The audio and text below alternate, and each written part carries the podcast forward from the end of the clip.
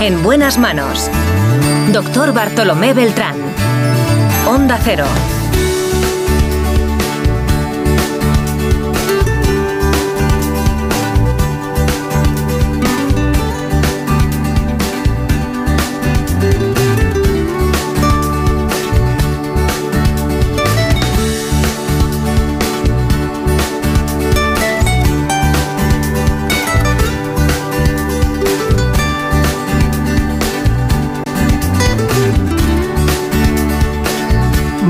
Días, les saludamos Nacho García y Marta López Llorente.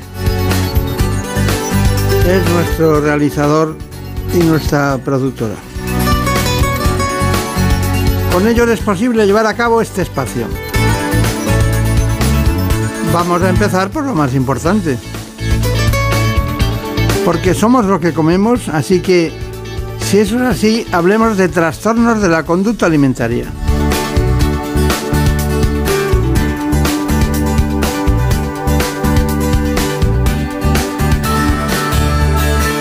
En buenas manos.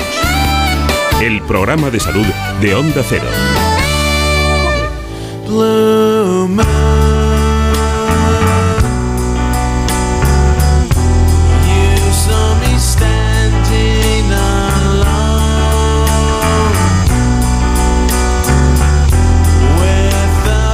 Antes que cualquier otra cosa, lo más importante es que conozcan las coordenadas de este espacio.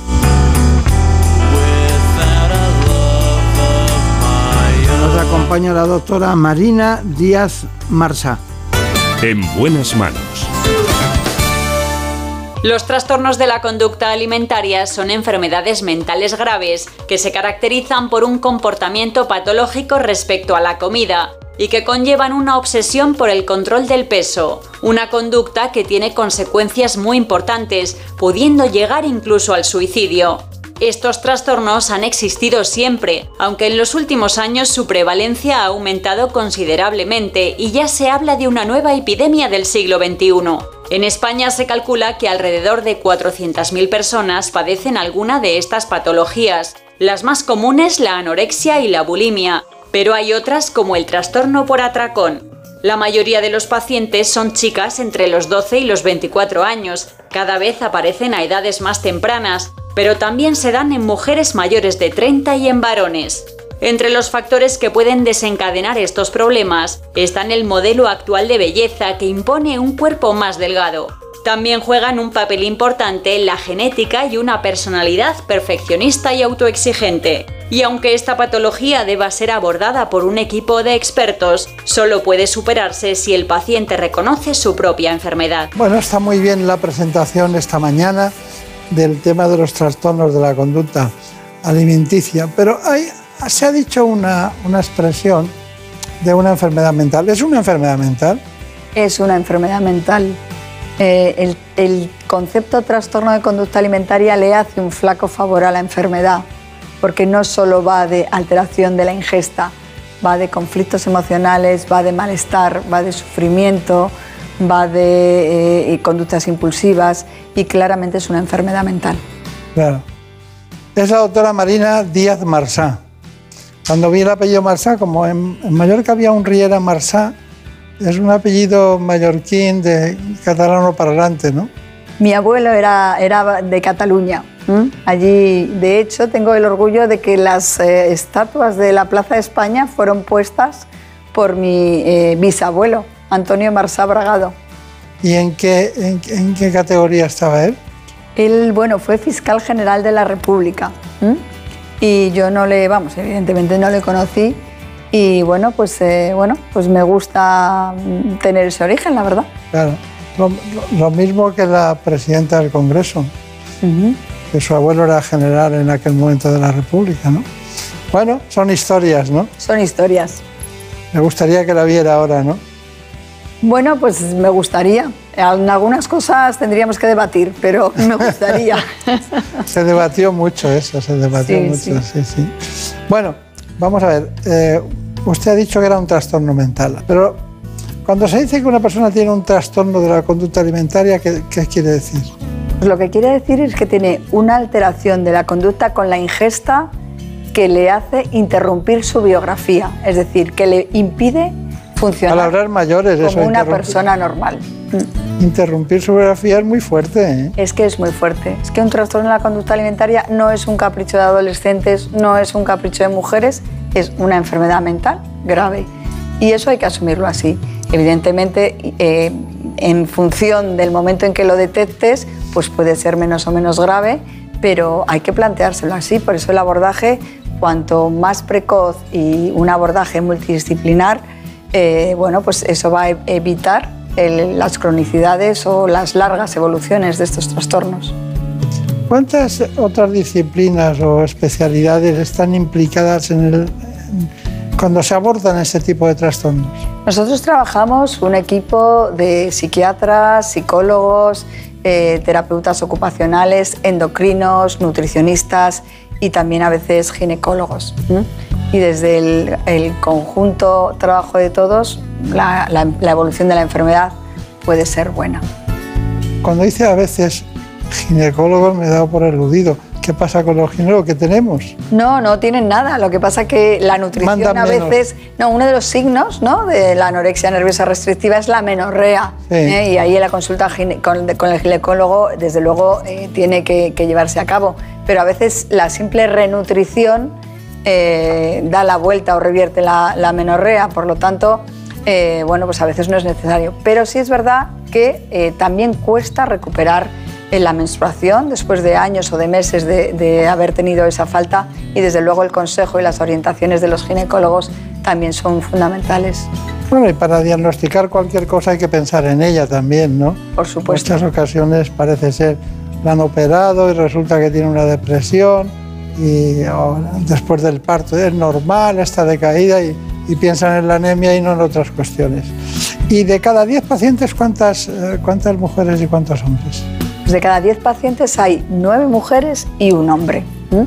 Y esto, ¿por qué? Nos preguntaríamos por qué. Pues yo creo que fundamentalmente por tres motivos. El primero es porque la neurobiología que está implicada en estas enfermedades, es decir, como enfermedad tiene aspectos neurobiológicos que inciden en la enfermedad, eh, pues los aspectos neurobiológicos asociados a la anorexia y bulimia son eh, parecidos a los que eh, intervienen en la depresión. Y la depresión es el doble de prevalente en mujeres que en hombres. Por otra parte, las mujeres tendemos a estar más a dieta.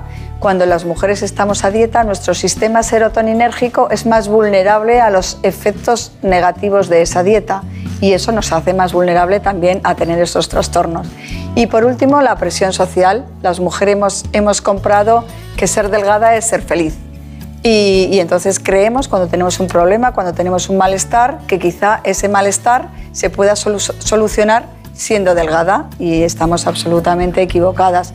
Entonces la prevalencia eh, de las mujeres asociada a esa mayor presión social que parece que también tiene la mujer en torno al, al cuerpo, pues hace que la incidencia de prevalencia sea radicalmente mayor en mujeres. Ha llegado el momento, el momento sublime en su caso de conocer su biografía. Así que Marina, cuéntanos cuál es su biografía.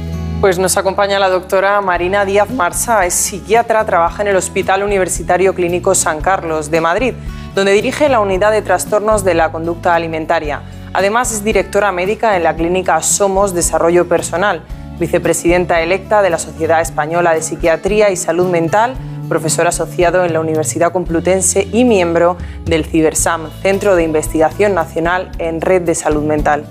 Muchas gracias. Se te ha olvidado los tres hijos que también forman parte del currículum. Eso no lo sabía. Sí, porque los maridos no se pueden tener más que lejos de vez en cuando. Pero bueno, hay una... Yo estuve estudiando su currículum y me encontré un libro. Había un famoso especialista que trabajaba en el Ramón y Cajal, que se llamaba Chinchilla Moreno, y al que yo, siempre que quería saber algo de trastornos alimentarios, le llamaba. ¿no? Y en este libro, usted figura en un último capítulo como colaboradora y pensé, esta mujer no le han regalado nada. Esta mujer ha tenido que subir desde, la último, desde el último capítulo de un libro al primero, ¿no? Fue así. Pues así ha sido. Yo del doctor Alfonso Chin- Chinchilla solo puedo hablar bien. ¿no? Él me, me despertó el, interés por los trastornos de la conducta alimentaria, me enseñó muchas de las cosas que, que sé y efectivamente pues empecé colaborando con él en póster, colaborando en capítulos de libro y poco a poco... Salen tres pósters. Eh, poco a poco, pues tesis doctoral, publicaciones internacionales, bueno, sociedades científicas y mucho trabajo personal, la verdad, en un intento de, bueno, de, de, de, ser excelente en medicina, que en el Ramón y Cajal el doctor Chinchilla nos enseñó que era asistencia, docencia e investigación. Eso es muy difícil porque todavía hay algunos que están ahí, que todavía no lo han aprendido. Pero bueno, entonces se llamaban a los pacientes epilépticos, neurasténicos, locos, eh, trastornados, no sé qué, hasta que se conoció el cerebro. Porque hasta que no entró el cerebro a formar parte, nos empezaron a hacer la investigación y otras muchas cosas, pero lo debieron pasar muy mal, hasta se confundía con la neurología. Bueno, lo debieron y lo estamos pasando mal, porque somos la única especialidad que tenemos antipsiquiatría, ¿no? En ese eh, y tratar de ignorar que el cerebro no existe eh, y que es un órgano más como el hígado de los pulmones, pues hay algunas eh, corrientes que, no entienden del cerebro, que no aceptan la farmacología o que no aceptan la aproximación biológica. Y evidentemente esa aproximación no es única. Todas las enfermedades mentales son el resultado de una neurobiología, una predisposición, más factores ambientales y sociales que inciden en esa predisposición. En estas dos enfermedades básicas, hay otras muchas, la vigorexia lo puede ser, pero cuando hablamos de anorexia nerviosa y de bulimia, hay una con carga más a lo, que es eh, la bioquímica, los trastornos de ese tipo, pero también hay otra que carga sobre lo social. ¿Está de acuerdo o no? Yo creo que ambas, eh, a ver, al final un trastorno... No, no, dígame que no, dígame que no. No, pues no del todo, porque ambas, a ver, al final los trastornos de conducta alimentaria son una forma de manejar el malestar. El malestar viene de diferentes vías. Puede ser una predisposición biológica, puede ser acontecimientos vitales estresantes, acontecimientos traumáticos, acoso escolar, abusos, alteraciones en las relaciones familiares, mala situación económica, dificultades laborales, todo ese malestar, las, hay algunas personas que lo manejan mediante el control y descontrol de la comida. Eso es un trastorno de conducta alimentaria. Por eso decía que el nombre a veces le hace un flaco favor al trastorno, porque cada trastorno de conducta alimentaria es un mundo. Hay que saber qué le pasa a cada persona que está a tu lado. ¿Qué hay detrás?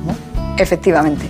Sí, lo que pasa es que la anorexia nerviosa cursa clínicamente de una manera y la, de hecho ustedes tienen tablas comparando una y otra, luego no son iguales. No, no son iguales porque los factores genéticos, eh, la personalidad eh, o la forma de afrontar el estrés son diferentes en función eso, de qué neurobiología y, de, y qué acontecimientos me han pasado en mi vida. Y con mi genética, mi vida y lo social donde me muevo, aparece la enfermedad.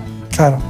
Y la bulimia sí que vemos a, muchas mujeres que la tienen, que es como consecuencia de la influencia, decían los libros antiguos, sociosanitaria, pero más social, más en relación con los medios de comunicación, en relación con la moda, la belleza. Claro, no tiene nada que ver con, con la otra. Yo no sé, no me gustaría tener ninguna de las dos, pero si tuviera que tener una, preferiría la bulimia. Hombre, por, pues sí, o, no, no sé qué decirte. Lo que pasa es que la anorexia tiene unas consecuencias orgánicas devastadoras. ¿no? Devastadoras, sí. Devastadoras, la desnutrición, eh, bueno, pues puede llegar a producir la muerte, ¿no? Claro. Y como una paciente mía de muchos años de evolución decía, no es solo que me vaya a morir, que bueno, eso ya lo sabía, es que nadie me ha contado lo que hay que pasar hasta que te mueres. O sea, todas esas consecuencias orgánicas de alteraciones del hígado, alteraciones del ritmo intestinal, eh, las fracturas óseas, la caída del pelo, la caída de los dientes, eso, pues, vale, saben que se pueden morir, pero no saben que hasta que se mueren lo pasan muy mal. Nosotros podemos morirnos aquí en el plato porque yo estaría hasta dentro de una semana escuchándola cada día, pero no puede ser. No, porque entonces tendrías que comer y eso iría mal. bueno, eso a veces es, muy fácil, porque cuando te fracturas algo o tienes una artrosis es fácil, pero en este tipo de, problemas es mucho más complicado reconocerla, ¿no? Porque incluso piensan que eso le pasa a todo el mundo, no ven el, el resto. Pero bueno, vamos con lo que nos importa. Tengo muchas eh, cuestiones que tratar, pero hay una, no sé si existe la psicoterapia, pero desde luego es difícil de tratar a este tipo de pacientes. ¿Qué tenemos de psicoterapia? Pues en el abordaje de los trastornos de la conducta alimentaria participan distintos especialistas. Uno de ellos es el psicólogo, cuyo papel es fundamental. Elena Santos, psicóloga del Centro Somos Desarrollo Personal, nos ha explicado en qué consiste el trabajo que realiza con los pacientes. La psicoterapia es muy importante en estos trastornos porque eh, son trastornos que no solo tienen que ver con la comida y con la nutrición como habitualmente se entienden, sino que hay una historia traumática de base, hay eh, dificultades en las relaciones con las personas, en la gestión emocional y es algo que ponen en el cuerpo, ¿no? Y que, y que hace que les dificulte bastante su día a día. La terapia psicológica en estos pacientes eh, se, se, realiza de manera individual, donde se hace un trabajo muy profundo de evaluación del perfil de personalidad, de trabajo de la distorsión del, del cuerpo, de renutrición también, de trabajo emocional y luego también se complementa con el trabajo en grupo, en el cual tenemos grupos de, de terapia específicos para trastornos de conducta alimentaria y luego también tenemos el hospital de día, donde eh, hay varios eh, grupos de, terapia y donde está incluido eh, algo que es muy importante para la evolución de estos trastornos, que es el comedor terapéutico. Para los pacientes es algo muy importante, en él aprenden a comer de otra manera, aprenden a relacionarse con la comida de una manera diferente, de una manera más sana. Al hacerlo en grupo también es algo que es muy enriquecedor y generalmente eh, da muy buenos resultados y aprenden una manera nueva de relacionarse con la comida y de, y de mejorar en sus patrones de nutrición. Aprender a comer de, de, una, de una nueva manera, por así decirlo. Claro, de una nueva manera. Bueno, eh, esto, ¿dónde era esto? Esto era en, la, en mi clínica, en la clínica Somos Desarrollo Personal, en la calle Montalbán 3, tercero izquierda. Ah, es que, era mi despacho, que es que estoy muy orgullosa de mi despacho. Era eh, lo del número 3 la persigue, ¿eh? Sí, sí, es Tres verdad. hijos, es verdad. número 3, tercero, bueno, antena 3. Antena 3. Claro. Bueno, eh, también tenemos unas ciertas complicaciones que quiero que las oigan. Los trastornos de la conducta alimentaria pueden conllevar complicaciones en efecto de salud en distintos órganos y aparatos. Les mencionamos solo algunas de ellas, pero hay muchas más. Los trastornos de la conducta alimentaria son enfermedades mentales graves, pero no debemos olvidarnos de los daños físicos que se pueden producir en el organismo, llegando a ser irreversibles en algunos casos. Los problemas gastrointestinales son los primeros en presentarse. Es normal que aparezca estreñimiento y un retraso en el vaciado gástrico que provoca una sensación de hinchazón. Por otro lado, los vómitos autoprovocados pueden dañar la dentadura e incluso causar una ruptura del esófago del estómago en el caso de los atracones. El sistema cardiovascular se ve alterado, por lo que es habitual que las personas con estos trastornos suelan tener frecuencia cardíaca baja e hipotensión, produciéndose mareos y desmayos y en casos extremos arritmias o muerte súbita.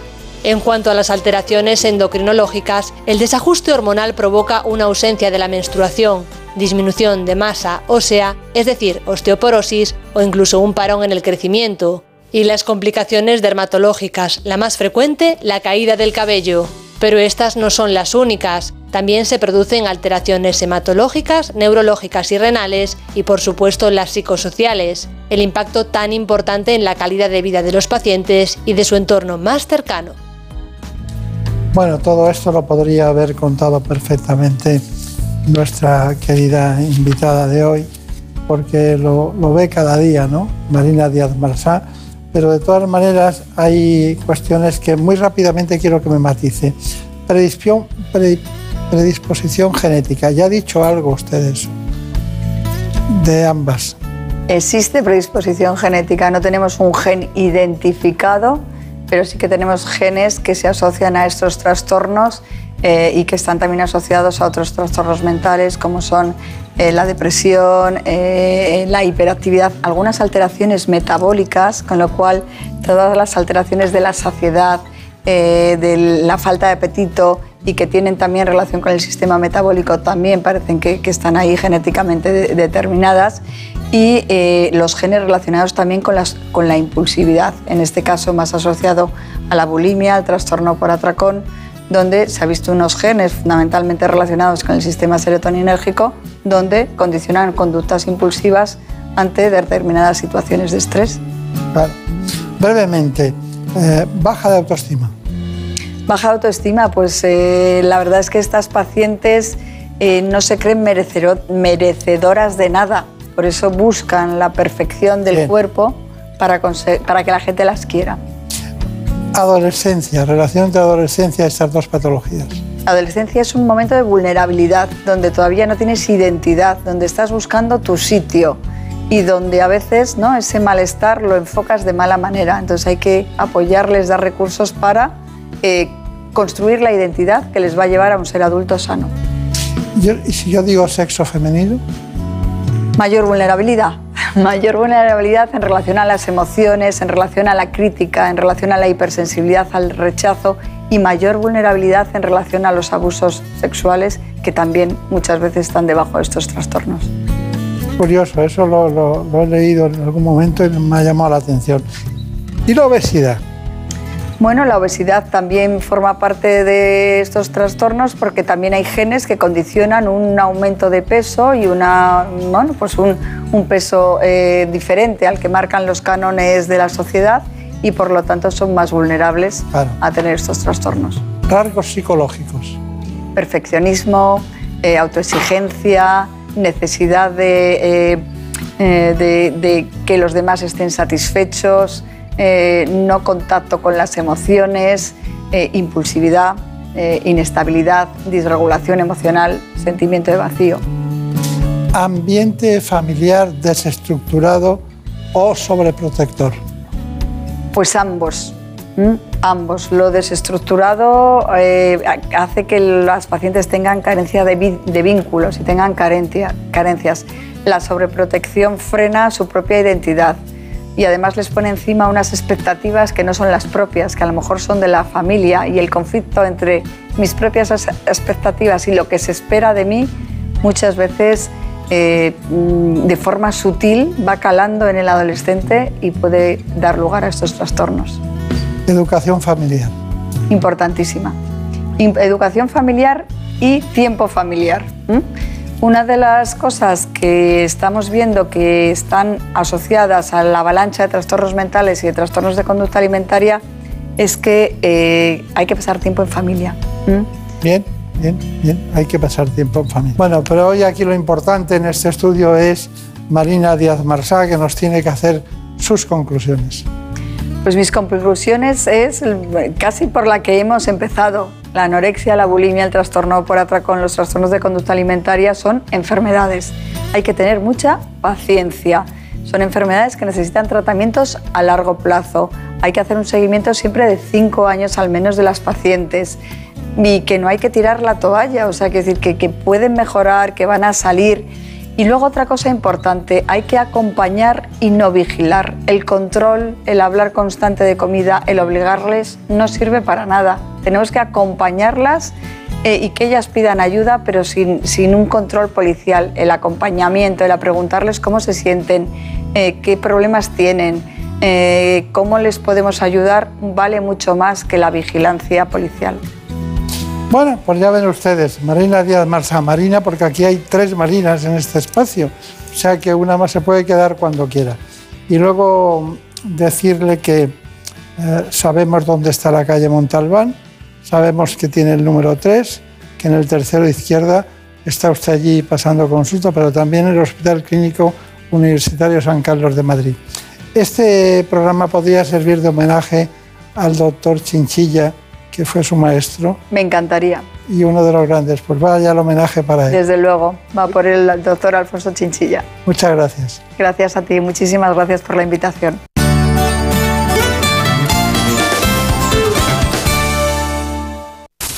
Es lógico. Murprotec, empresa líder en la eliminación definitiva de las humedades, patrocina la salud en nuestros hogares. Un día descubres que tienes humedades en techos, paredes, están por todas partes. ¿Qué puedes hacer? Llama a Murprotec. Llama al 930 1130 o entra en murprotec.es. Si con las humedades te las tienes que ver, ¿qué puedes hacer? Llama a Murprotec. 930 1130. Murprotec. Cuidando tu hogar, cuidamos de ti.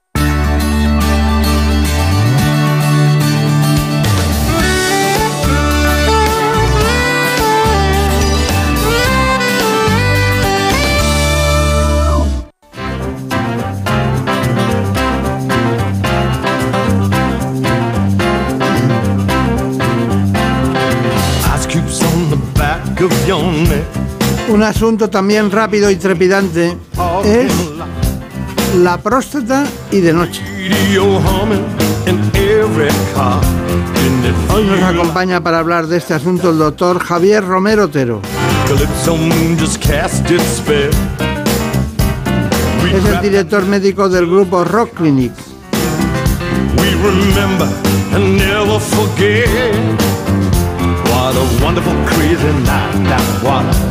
Así que les propongo que vayamos con este informe para situarnos en las coordenadas del espacio. En buenas manos. La próstata es una glándula masculina del tamaño de una nuez situada debajo de la vejiga y atravesada por la uretra. Su función principal es producir el líquido seminal que transporta a los espermatozoides durante la eyaculación.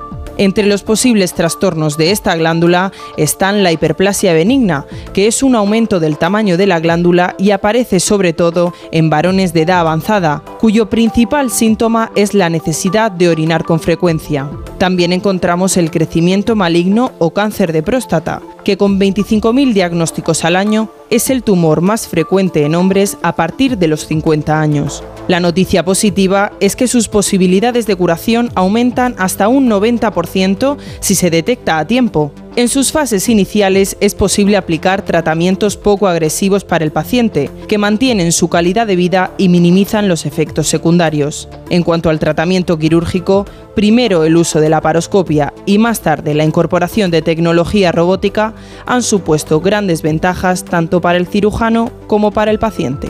Bueno, pues aquí estamos en un día muy interesante que ahora comentaremos con el especialista invitado. Pero antes quiero decirles a todos ustedes que la coincidencia entre lo que es eh, la medicina y la tecnología tiene un cuerpo de doctrina mayúsculo en este campo, en el de la próstata. Por eso estamos insistiendo mucho y sobre todo porque al conocer al especialista invitado de hoy, descubrimos un campo, un trayecto, un camino del que no queremos salir en absoluto.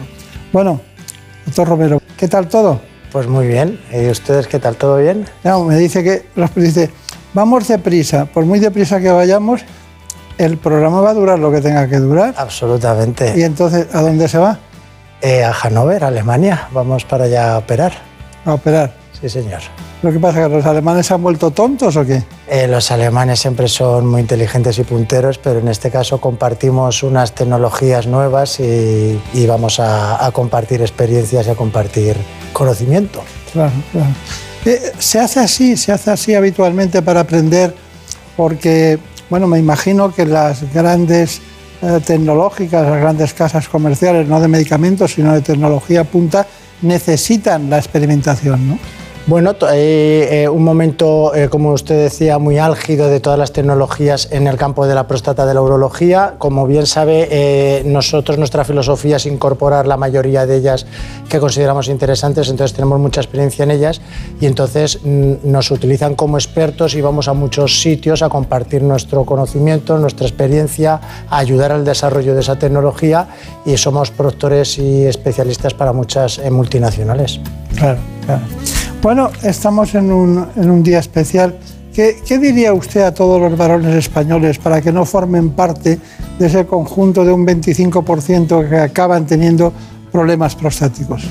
Pues les diría que, eh, el hombre y la mujer solo vamos al médico al mismo tiempo, las mismas veces cuando nos llevan nuestros padres. A partir de los 15 años va a visita mucho más el médico la mujer que el hombre. Y sin embargo el hombre muere más, eh, muere antes y padece más enfermedades que la mujer. De modo que eh, es sencillo hacerse una revisión prostática y que a partir de los 45 visiten a un urólogo y se revisen la próstata porque es la enfermedad maligna y benigna más frecuente que padece el hombre. De modo que parece muy razonable que, uno visite un urólogo. Claro, claro.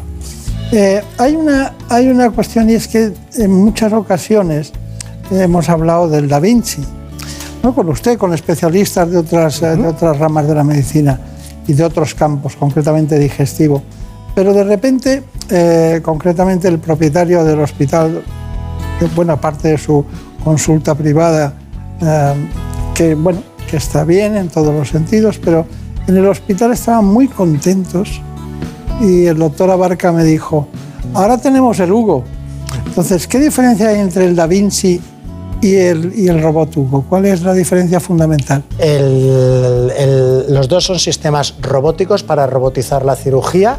Eh, el robot Hugo de Medtronic es, eh, nace y aparece ahora nuevo en el mercado con la intención de, en vez de ser un único robot para operar al paciente, que sean módulos independientes para que eh, podamos hacer una, cirugía más diseñada, más individualizada para cada paciente, para ser un robot más polivalente de lo que era Da Vinci o de lo que es Da Vinci, que Da Vinci es una excelente herramienta y seguimos operando y disponiendo de Da Vinci en nuestros hospitales de HM y además ahora somos el primer centro en España en disponer de Hugo y estamos haciendo cirugía con los dos, con los dos robots, intentando robotizar toda la cirugía porque creemos mucho en esa robotización porque creemos que mejora mucho los resultados y ayudamos más y mejor a los pacientes. ¿Y, cómo eligen uno u otro? ¿Por qué? Eh, ahora mismo no tenemos unos criterios definidos para elegir uno u otro. Llevamos pocos meses operando con Hugo eh, lo que estamos es un poco lo que decíamos al principio. ¿Por qué va usted a Alemania? Voy a Alemania porque tengo una experiencia con una serie de instrumentos que eh, tienen las mejores multinacionales del mundo y compartimos esa información, esa expertise, intentamos buscar y definir para qué es mejor cada uno de los instrumentos y las ventajas y los inconvenientes. Y en eso es en lo que estamos. Entonces, de momento, eh, no tenemos criterios definidos y claros de qué paciente tiene que ir a Hugo o cuál tiene que ir a Da Vinci. Yo creo además que no habrá un paciente que sea para Hugo o para Da Vinci. Yo creo que los dos serán sistemas robóticos que nos ayudarán y que en unas cirugías encontraremos más ventajas en un tipo de robot y en otras eh, cirugías con el otro tipo de robot. Eh, teniendo el Da Vinci, ¿para qué buscar otra cosa? Porque usted yo se lo he visto manejar y aquello es una maravilla, ¿no? Lo único que veo, así, desde lejos, a media distancia, veo que, claro, que el, que el, que el robot eh, Hugo tiene una tecnología visual eh, más autónoma, que el otro es todo junto, como, como un conjunto de cosas que todas están unidas, mientras que el Hugo está en brazos separados, visión estereoscópica, una campimetría muy abierta.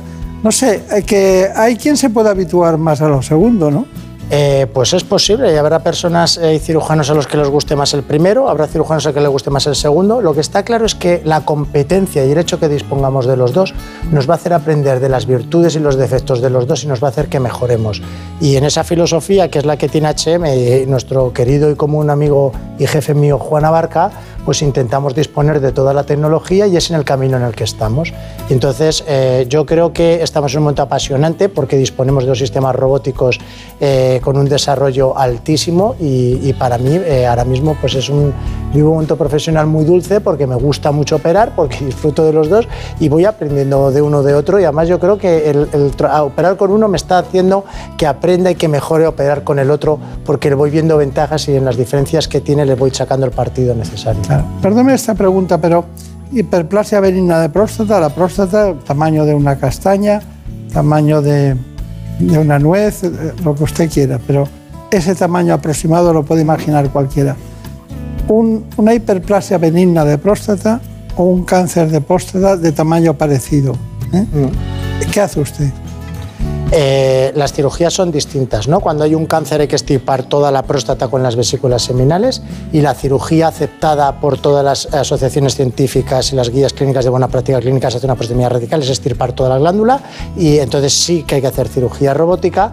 Cuando se tiene una hiperplasia benigna de próstata, lo que hay que quitar es la parte central de la próstata, que es la que obstruye, y entonces se puede hacer robótico, pero eh, se puede hacer también sin hacer unas incisiones abdominales a través de la uretra con un láser o con un acuavino, con otras técnicas, intentando ser mínimamente invasivo. De modo que eh, depende del paciente, de la edad, eh, del peso, de las comorbilidades, de su interés en la función sexual. Tenemos que tener todas esas variables y en función de eso, como nosotros disponemos de toda la tecnología, le decimos cuál creemos que es el tratamiento más adecuado para Claro, porque es una medicina también personalizada, no es no vale todo, todo para todos, sino que cada uno yo, eligen ustedes el sistema. Yo siempre, eh, desde que estoy en este proyecto en HM Hospitales como jefe de departamento de urología, eh, siempre presumo y digo lo mismo, que nosotros no resolvemos el problema del paciente con la tecnología y el modo que sabemos, sino que resolvemos el problema del paciente con la mejor tecnología para ese paciente dependiendo de las necesidades y de las características del paciente. Y eso es muy importante, para eso hay que tener toda la tecnología y nosotros disponemos de ella. Está muy bien, está muy bien. Bueno, seguiremos hablando de estos asuntos que son tan interesantes, pero lo importante es que Marina Montiel le conoce a usted perfectamente. Sí, sí. Ha ido muchas veces a los quirófanos. ¿Nos cuentas quién es? ¿Cuál es su currículum? Bueno, yo y seguro que muchos más les presento al doctor Javier Romero Otero, él es urólogo, desarrolla su actividad asistencial como director del Departamento de Urología de HM Hospitales en Madrid y es director médico del grupo Rock Clinic. Además es profesor en universidades como la CEU San Pablo, la Complutense o la de Salamanca, autor de más de 30 capítulos de libros y de 110 trabajos de investigación. Muy buenos días, doctor. Buenos días. Bueno, doctor Romero, gracias Marina. Doctor Romero, una cosa muy importante, eh, ¿cuántos urólogos hay en España? ¿Lo sabe aproximadamente? En España hay alrededor de 3.000 algo urólogos. ¿No hay tantos? No somos tantos. No, no, no. Y... De todas formas, somos más urólogos por habitante que en Inglaterra de lejos. En España hay un urólogo por cada 30.000 habitantes eh, y en Inglaterra hay uno por cada 100.000 habitantes. En España tendemos a tener muchos profesionales sanitarios eh, por, eh, por el número de especialistas. Sin ir más lejos, en la Comunidad de Madrid hay más cirujanos cardíacos que en toda Francia junta. Es decir, en España tendemos a tener mucho personal sanitario con respecto al resto de los países de Europa. Claro, claro tanto en el Hospital de Madrid como en su clínica, en Rock Clinic, eh, me gustaría saber cuál es la causa principal de acudir a un urólogo cualquier ciudadano, es decir, en general. Serán por grupos de edad, evidentemente, no es lo mismo alguien de 25 años que alguien que tenga 50, ¿no? porque a partir de los 50 es cuando empiezan los problemas. En la mayoría de la actividad de un urólogo, el 70% de la actividad de un urólogo generalista eh, se centra en la patología prostática. Piense que el cáncer de próstata es el cáncer más frecuente que padece el hombre y la hiperplasia benigna de próstata es la enfermedad benigna más frecuente que padece el hombre. Es decir, un hombre de 50 años tiene unas probabilidades del 50% de tener un cáncer de próstata y de un 50% de tener una hiperplasia benigna de próstata porque ambas pueden coexistir en la glándula. De modo que la mayoría de nuestra patología es esa. Luego existen otro tipo de tumores, como puede ser el renal o el vesical, que también están entre los cánceres más frecuentes. Uno es el cuarto y el otro es el quinto más frecuente. Y luego enfermedades benignas, como son la disfunción eréctil, problemas sexuales o de litiasis, de formar piedras en la vía urinaria, que es un poco eh, a lo que más nos dedicamos y en lo que más trabajamos. Tengo anotados aquí el Aguabim, eh, el Rezum, que está empezando a ser muy desechado, ya me lo contará usted, el Olmium y por supuesto los dos, los dos clásicos, ¿no?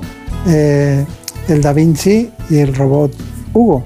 Esos son los temas que hoy vamos a tratar. Pero el Aquabim le gusta.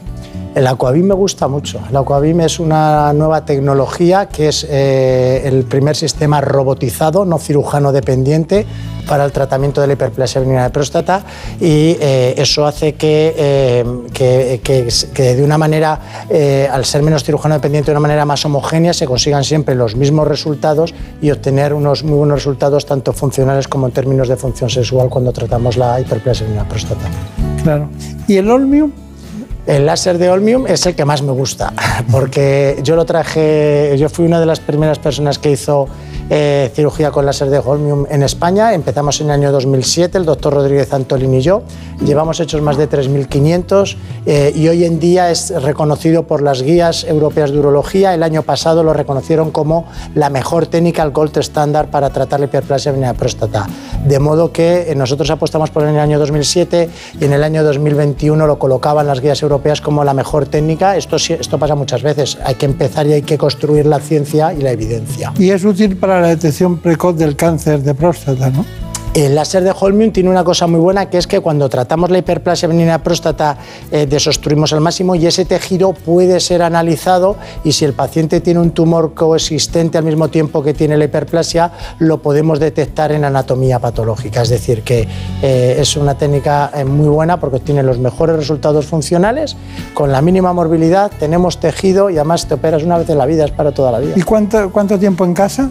Eh, de ingreso tenemos 24-36 horas, se va de una persona de alta en 24-36 horas, eh, tiene un porcentaje de transfusión inferior al 3%, eh, de modo que no hay color con la cirugía antigua abierta que hacíamos, con la que yo aprendí en mi querido hospital 12 de octubre a cielo abierto. Pero es mínimamente invasiva con sangre.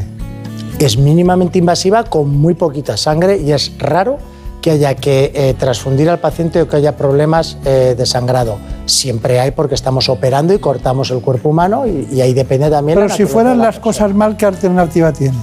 Si cuando estoy operando con una sede del Holmium se ponen las cosas mal, por lo, es muy raro que tengas que hacer eh, nada. No, no me ha ocurrido nunca que tenga que No, ni a mí ni a nadie, porque en el momento con el láser lo controlas. Lo que puede ocurrir es que luego en el posoperatorio se abra algún vaso que quedó sellado, que tal, que sangre y que le tengas que acabar reinterviniendo. Pero ese porcentaje de reintervención es bajísimo. Le, insisto, se, se, transfunde sangre a menos de un 3% de los pacientes. Reintervenciones son anecdóticas. Eh, el cáncer de, de próstata afecta a alrededor de 25.000 españoles, pero hay muchas cuestiones, cada uno es diferente y hay cuadros clínicos que nosotros hemos detectado, ¿verdad Marina? Pues sí, el cáncer de próstata, como bien decías, doctor, afecta cada año a cerca de 25.000 españoles. Los mayores miedos de los pacientes que lo padecen son la incontinencia urinaria, la disfunción eréctil y todo lo relacionado con su vida personal, social y laboral. La buena noticia es que gracias a la llegada de la cirugía robótica con técnicas como el robot Da Vinci y el Hugo, cada vez hay menos riesgos. Nos lo cuenta el propio doctor Romero. Hoy vamos a intervenir a un paciente de 73 años que a raíz de una determinación de PSA eh, que aparece elevado se decide la realización de una resonancia nuclear magnética en la cual detectamos un área sospechosa de tumor, hacemos una biopsia de fusión en la cual se ve esta zona amarilla que es donde está el tumor, las biopsias en rojo son las que le han dado positivo para cáncer, las biopsias en verde son las que le han dado negativas para cáncer y las biopsias en naranja son las que le han dado eh, que tiene una lesión premaligna. Con este tumor diagnosticado se evalúan las posibilidades y se decide realizar una prostatectomía radical eh, asistida con robot. La cirugía robótica nos permite conseguir en muchas más ocasiones y con un porcentaje mayor de éxito el plan imprevisto que teníamos para el paciente, de modo que nos permite hacer una disección más detallada, acceder a zonas en las que antes nos era más dificultoso, que haya menor sangrado, que el paciente recupere su vida habitual eh, mucho antes y en términos de la cirugía urológica de próstata como vamos a hacer hoy, eh, que se recupere la función sexual y miccional eh, de una forma mucho más precoz. Por eso nosotros hemos robotizado toda nuestra cirugía con la intención de tener todas las opciones robóticas eh, que existen en el mercado para poder ofrecerle a cada paciente la mejor solución. Bueno, está claro, estará satisfecho, ¿no? Estamos muy satisfechos, sí, señor. Este caso, este caso concreto que, que operó usted, eh, ¿cuál es la indicación? ¿Por qué se indicó esto? ¿Y cuál ha sido el proceso? ¿Ya está en casa? ¿No está en casa? Están en casa en 36 horas. Eh, ingresan el mismo día que les operamos. Eh, bueno, se hace el proceso diagnóstico del cáncer de próstata, que la mayoría de las veces que se diagnostica en España y en el mundo occidental es gracias a una campaña de screening. Va uno a una revisión, se le pide un análisis de sangre, aparece un PSA elevado, entonces hace una resonancia magnética. Por primera vez con la resonancia vemos esas lesiones eh, tumorales que antes no éramos capaces de ver. Entonces hace una biopsia de fusión que ha de ser de fusión, no cognitiva, con un, eh, con un ecógrafo de fusión. Entonces eh, le diagnosticamos del cáncer de próstata y valoramos las opciones. Todo cáncer de próstata no hay por qué tratarlo. Si es de bajo riesgo se puede hacer una vigilancia activa. Si es de bajo riesgo, riesgo intermedio, se puede hacer una terapia focal, es decir, quitar únicamente la zona tumoral y preservar el resto de la glándula. Y cuando ya es eh, un tumor que tiene una agresividad media o alta, entonces sí que hay que dar un tratamiento radical en términos de cirugía o de radioterapia.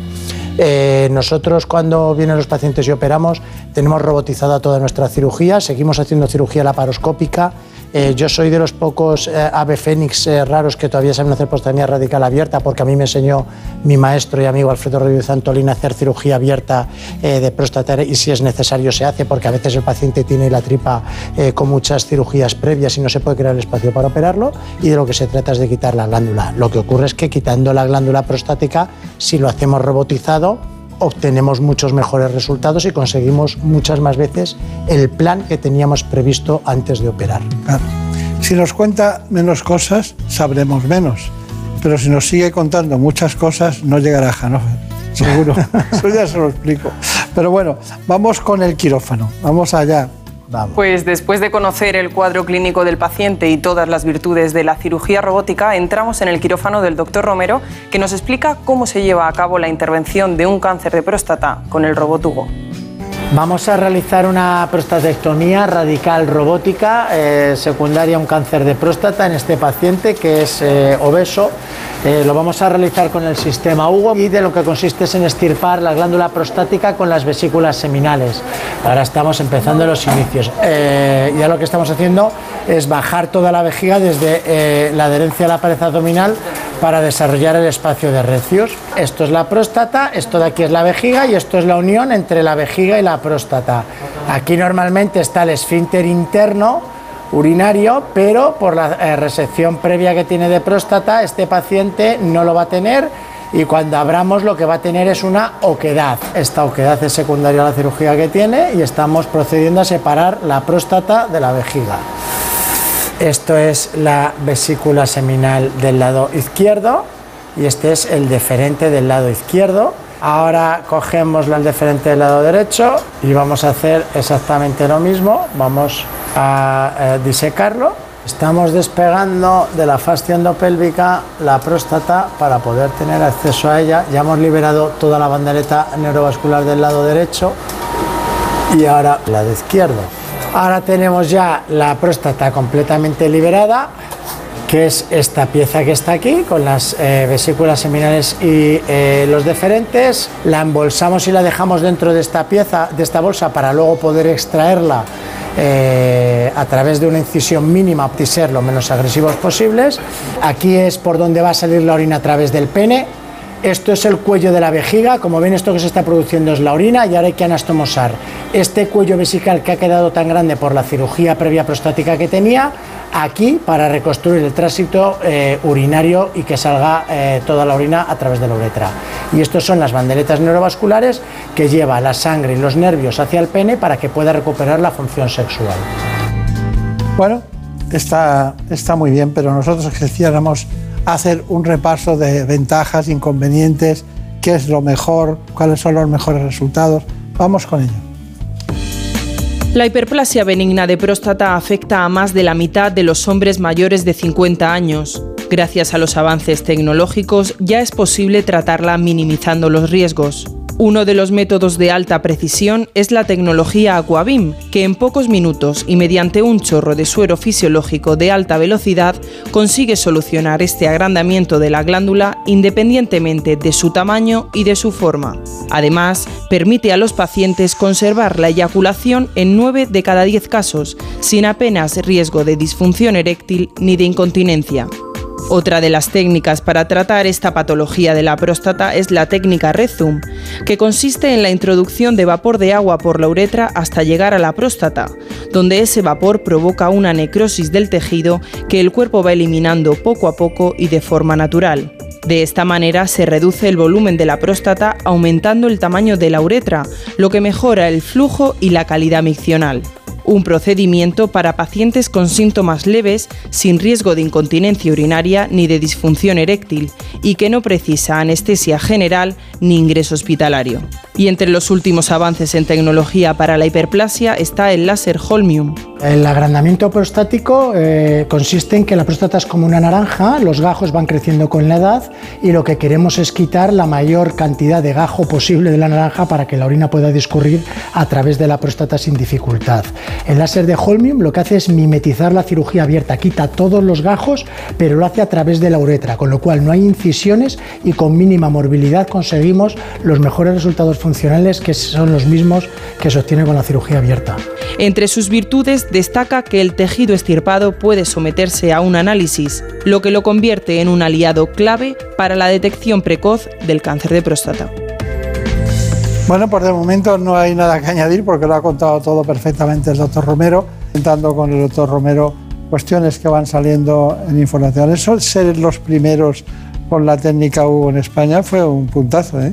Eh, bueno, no sé si fue un puntazo, fue la respuesta a nuestra filosofía de intentar integrar siempre la mejor tecnología lo antes posible para, para poder disponer de ella.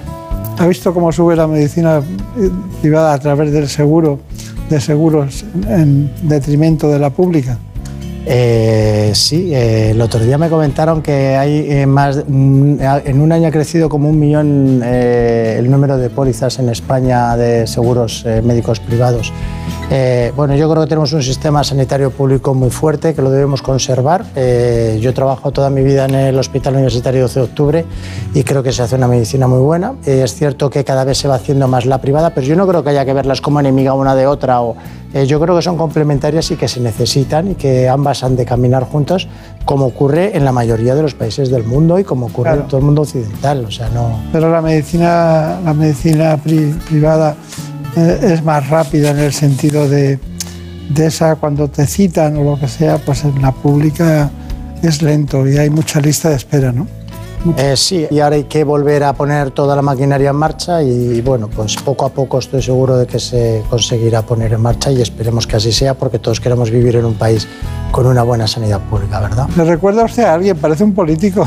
No, es la verdad, es, lo, que, es lo que siento. Muchas veces, eh, como he estado también en el 12 de octubre y ahora estoy más dedicado a HM y a Rock Clinic que cuando hablamos, eh, espero y deseo que, que funcione fenomenal la sanidad pública porque tiene que funcionar. Nadie quiere vivir en un país donde no haya una sanidad pública buena y fuerte, igual que no quiere vivir en un país donde no haya una buena educación o no haya una seguridad. Eh, eso es tercermundista. Ah, claro.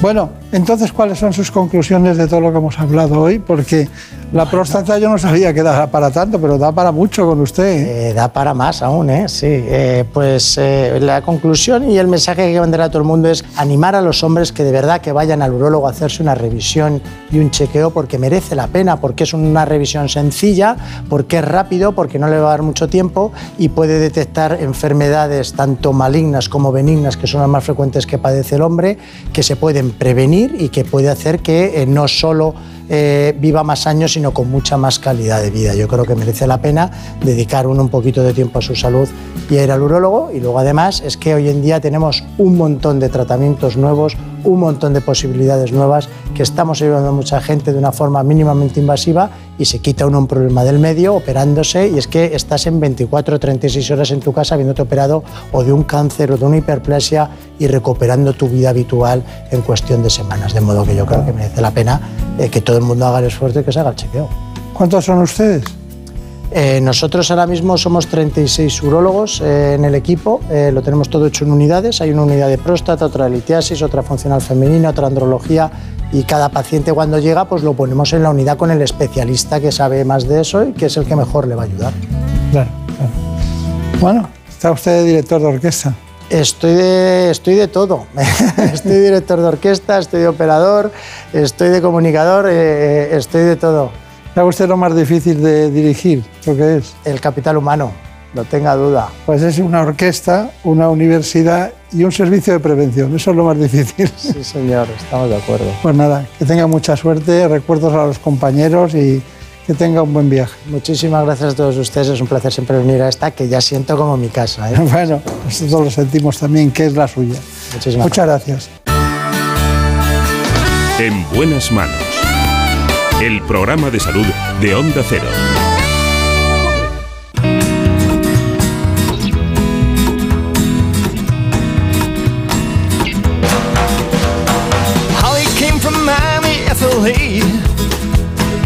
Hitchhiked the way across the USA.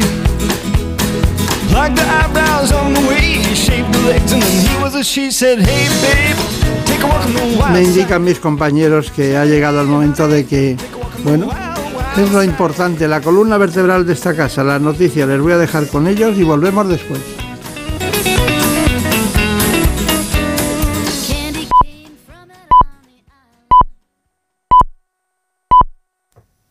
Las 5, las 4 en Canarias.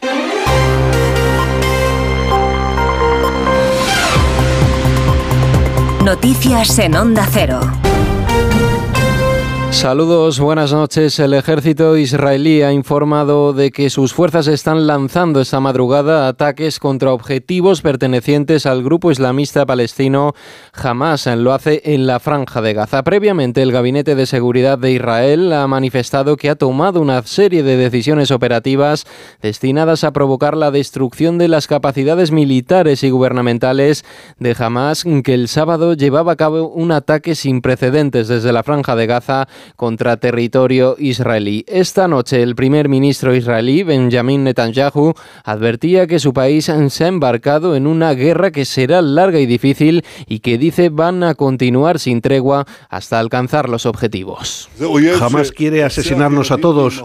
Es un enemigo que mata a niños y a sus madres en sus casas, que masacra a nuestros ciudadanos, incluidos los niños que simplemente habían salido a disfrutar de la fiesta. יצאו לבלות בחג.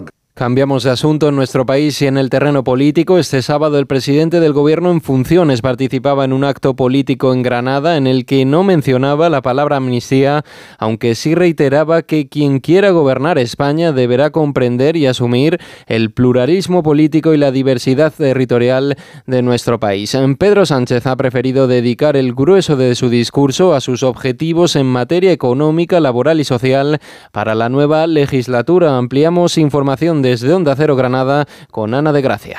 En su intervención en este acto del peso en Granada, Pedro Sánchez ha aprovechado para agradecer a su partido el apoyo, dice, en las semanas que tenemos por delante de cara a su investidura y a las negociaciones que tendrán lugar con los grupos parlamentarios para lograrla.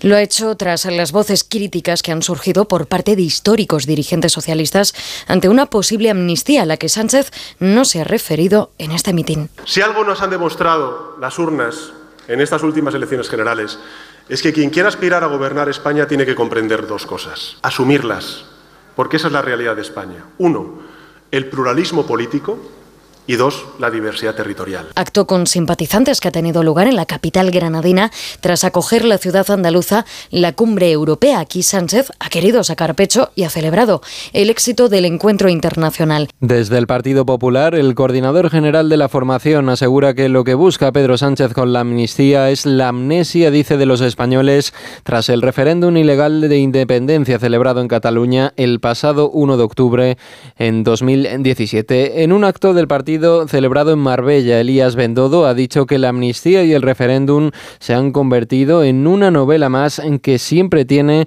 la misma trama. Dice que comienzan negando lo que finalmente acaban haciendo, informa Carmen Sabido.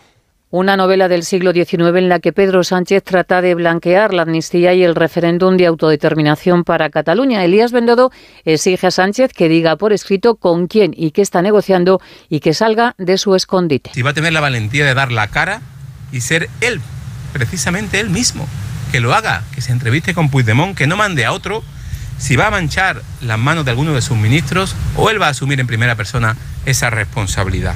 ¿A quién va a mandar? ¿A Santos Cerdán? ¿A Óscar Puente? ¿A Bolaños? ¿A quién va a mandar?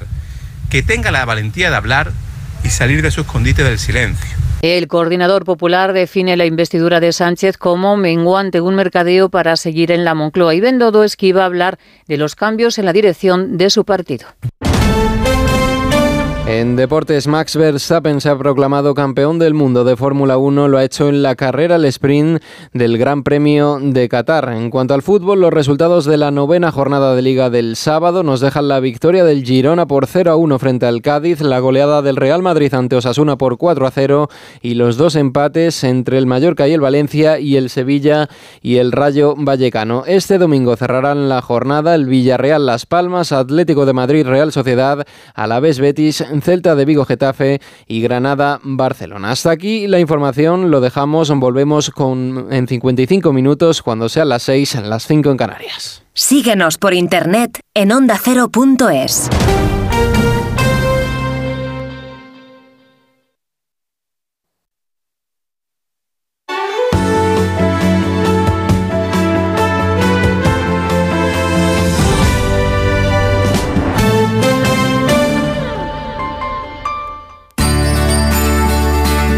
En buenas manos.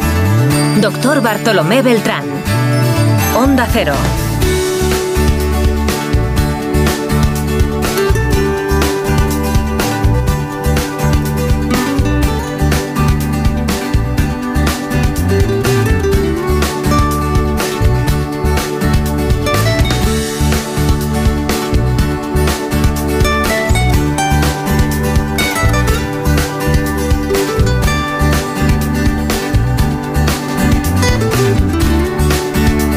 Seguimos adelante en este espacio, en esta segunda parte en la que vamos a hablar de muchas cuestiones, pero sobre todo de una que es fundamental en la vida de nuestras mujeres. Se trata de la fibromialgia.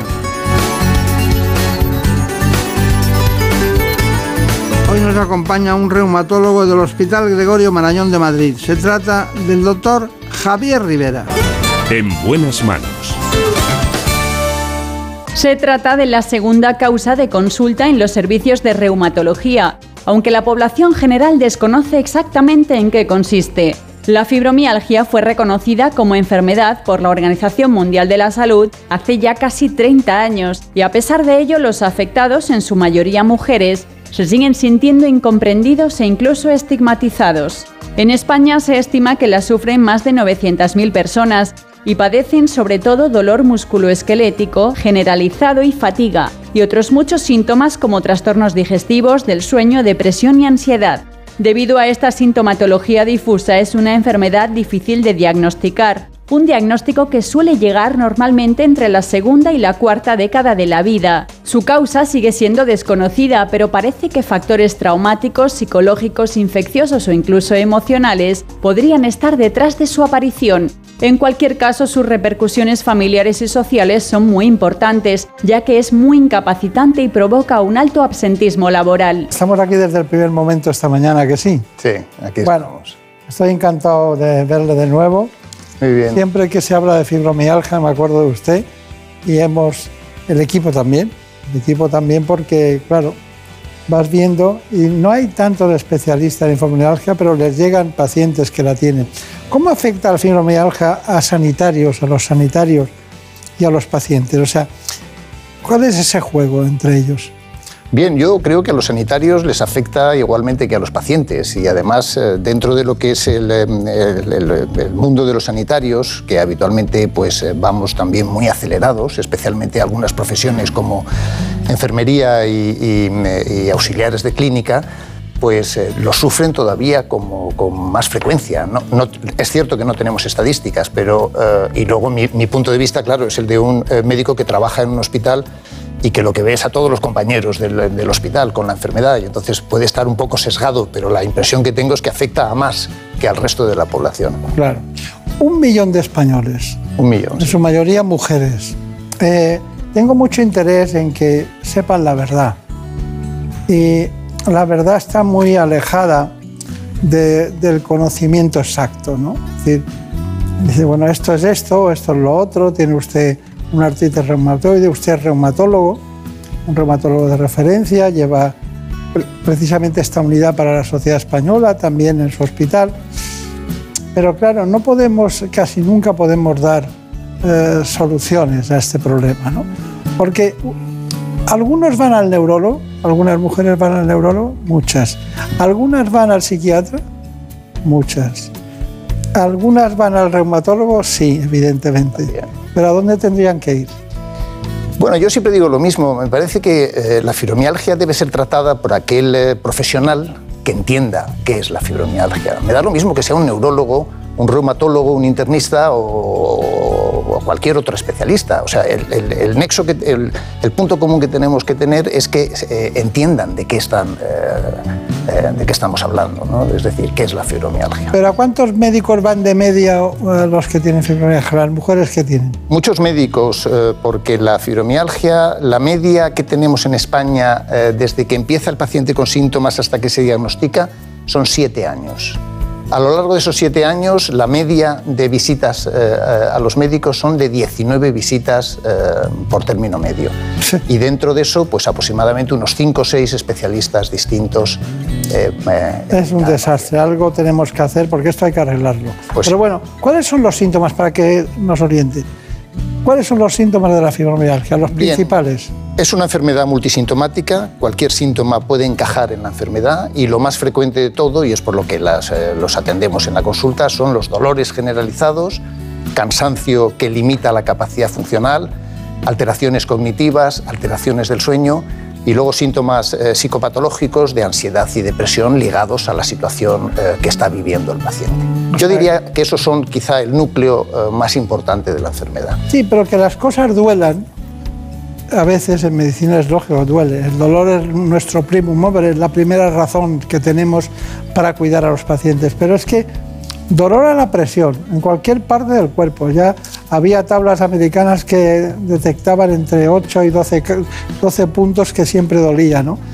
Pero a mí me da la impresión de que si hicieran ejercicio, si durmieran bien, que durmieran las 8 horas o las 7 horas, y que de, alguna manera tuvieran el tratamiento antiálgico adecuado, el fármaco adecuado, ustedes verían la mitad. Mm, Sobre todo las veríamos en mejores condiciones, porque la fibromialgia es una enfermedad que desgraciadamente no tiene una solución definitiva. Entonces lo que podemos es conseguir que mejore su calidad de vida.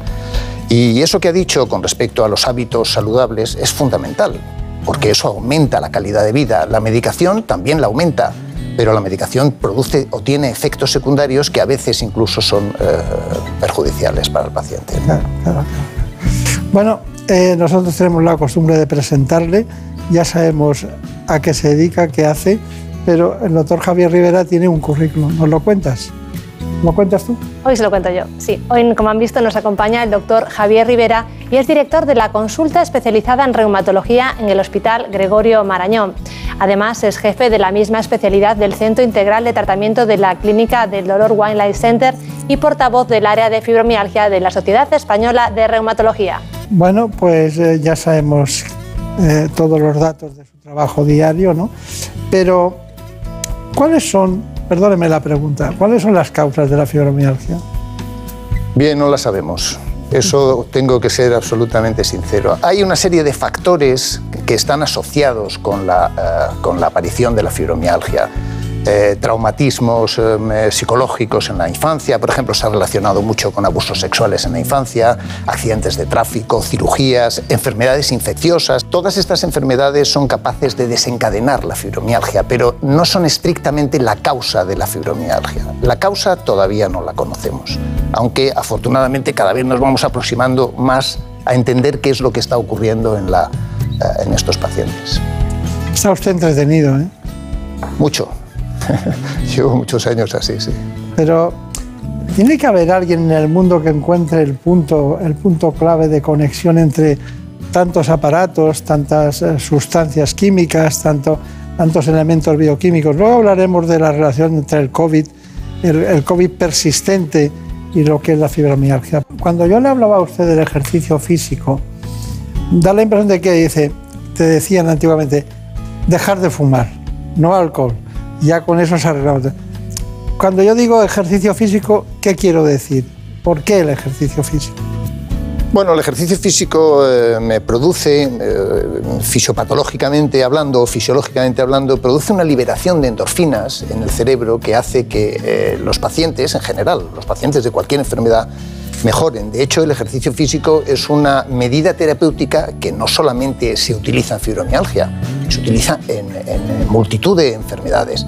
No cura el ejercicio físico a los pacientes con fibromialgia, pero mejora su situación general. Y como decía antes, en el tratamiento de la fibromialgia lo que tenemos que hacer es ir añadiendo bloques de mejoría a la situación del paciente para conseguir una eh, eh, aceptable calidad de vida. Claro, claro, claro. Bueno, eh, pero si yo le, dijera a usted eh, le hablara de la memoria, usted me va a de endorfinas, que provocan un estado de bienestar, una positividad, una actitud, diríamos, de, más de estar bien con las cosas que ocurren cada día y que tienen una parte muy positiva las endorfinas. Pero si yo le digo, bueno, ¿y por qué hay muchas personas que tienen problemas de memoria? Bueno, eso es lo que se denomina técnicamente en eh, fibromialgia la niebla mental y, nuevamente tampoco sabemos por qué aparece. Una buena parte de los pacientes que refieren alteraciones cognitivas de niebla mental es debido a la medicación. Por eso eh, es tan importante medicar correctamente al paciente, eh, a la dosis adecuada y eliminando aquello que realmente no produce un beneficio. Porque sabemos que eh, en ese componente de niebla mental, aparte de lo que produce la fibromialgia en sí, la medicación también añade más componente de niebla mental. Y sobre lo primero no podemos actuar, pero sobre lo segundo, que es la medicación, podemos actuar reduciéndola a lo mínimo indispensable para el paciente. Claro. Bueno, tenemos nuevas recomendaciones respecto a la fibromialgia, ¿no? Sí, a pesar del infradiagnóstico, cada vez se sabe más sobre esta enfermedad. La Sociedad Española de Reumatología trabaja para ayudar a todas las partes implicadas en la fibromialgia, en especial a los pacientes. La Sociedad Española de Reumatología ha actualizado recientemente su documento de consenso sobre la fibromialgia, en el que han participado reumatólogos, psicólogos, psiquiatras, enfermeras, pacientes y médicos de atención primaria. Gracias a los hallazgos en el área de la neurociencia, en los últimos años ha aumentado el conocimiento sobre esta enfermedad. Esto ha ayudado a comprender algunos de sus mecanismos y a manejarla de la mejor forma posible. Lo que está cada vez más claro es que el tratamiento multidisciplinar a base de fármacos, ejercicio y psicoterapia es lo que ha demostrado tener una mayor eficacia. Además, se acaba de presentar la guía Aprendiendo a convivir con la fibromialgia, que incluye consejos sobre cómo afrontar el día a día con la enfermedad, y es que la educación y la información del paciente mejoran las expectativas de éxito.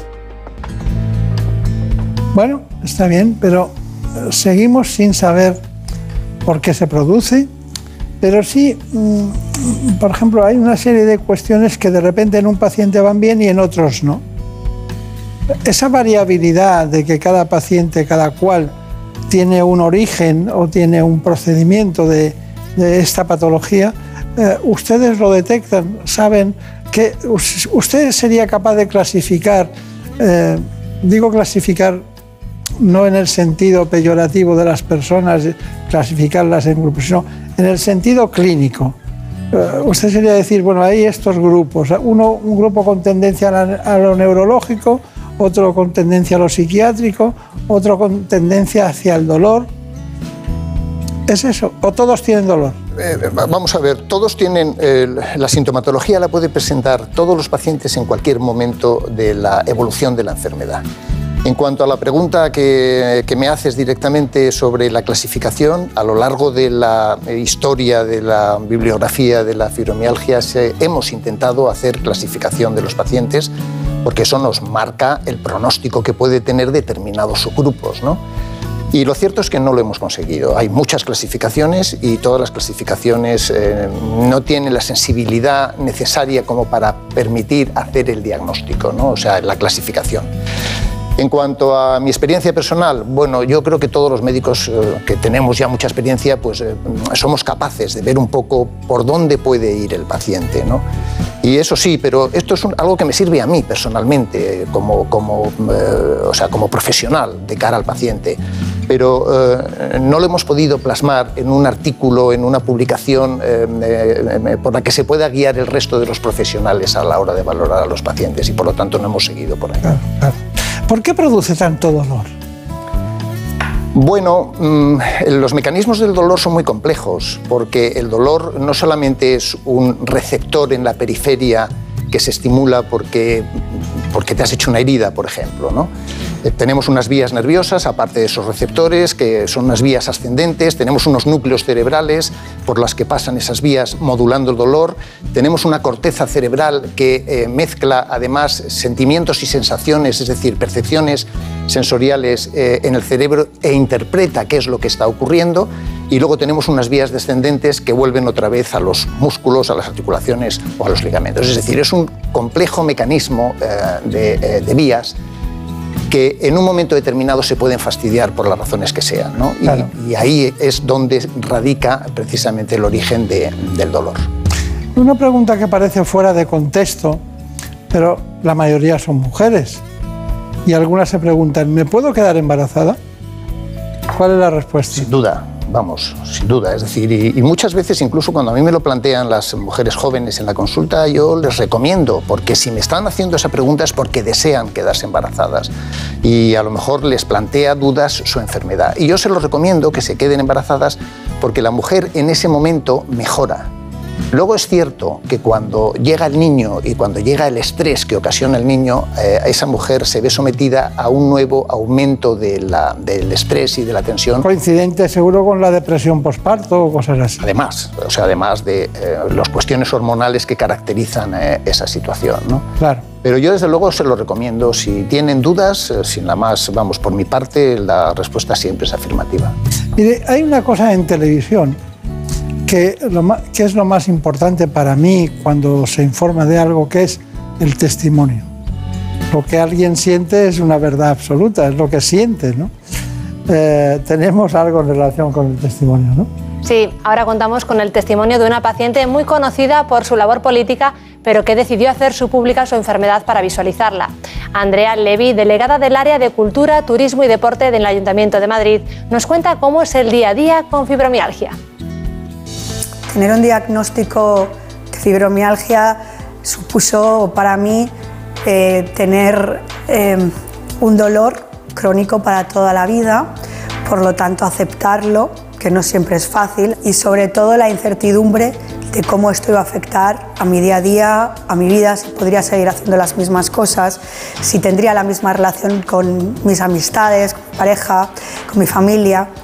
Yo sentí incomprensión de, mi entorno eh, al principio, porque no entendían que yo era una persona pues, muy enérgica, con mucha vitalidad, estaba pasando periodos en los que no me apetecía casi salir de casa, casi salir de la cama, no me apetecía hacer planes. Y, y es importante el, el que tu entorno conozca em, tu enfermedad. Bueno, pues eh, te, evitas a veces que te digan esas cosas de, venga, hombre, anímate, si solo van a ser unas horas. Y dices, pero es que no puedo, no, no me puedo llegar a levantar. Entonces, bueno, yo creo que eso ayuda, ¿no? A que tu entorno tenga el mismo nivel de información que tú. No es fácil, no es sencillo para nada el llevar una actividad y una rutina diaria siempre al 100%, pero yo digo que, que los eh, momentos malos se pasan y luego esto te hace aprender a estrujar al 100% los momentos muy buenos. Y es ese equilibrio, es decir, hay momentos que vas a estar mal, esto es una enfermedad crónica, esto es una enfermedad que tiene dolor, y por lo tanto has de aprender de ese dolor y eh, aceptarlo para, para hacerlo tuyo. Y yo no te digo que lo aprendas a querer, pero que al menos esto es una relación en la que tienes que, que soportarte. Bueno, un testimonio.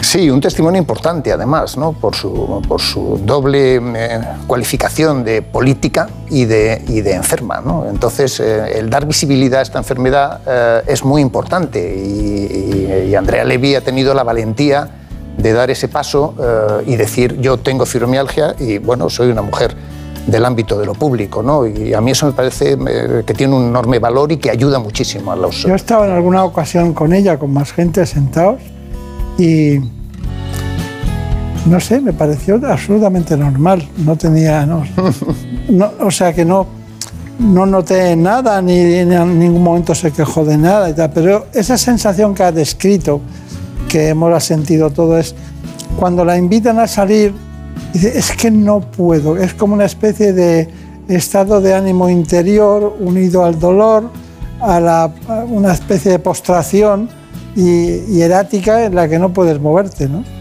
¿Cómo, cómo es posible que pasemos de una situación a otra? Ya, correcto, eso es así. Muchos pacientes viven esa situación y cuando los, eh, cuando los controlamos, cuando los tratamos y conseguimos una mejoría en su calidad de vida, eso es lo primero que recuperan, ¿no? Una nueva actividad, o sea, vuelven otra vez a ser personas activas, que se encargan de la familia, de los hijos, del trabajo, de, en fin, de, de su bienestar además, o sea, de salir, de, de moverse con los amigos y todo eso, ¿no?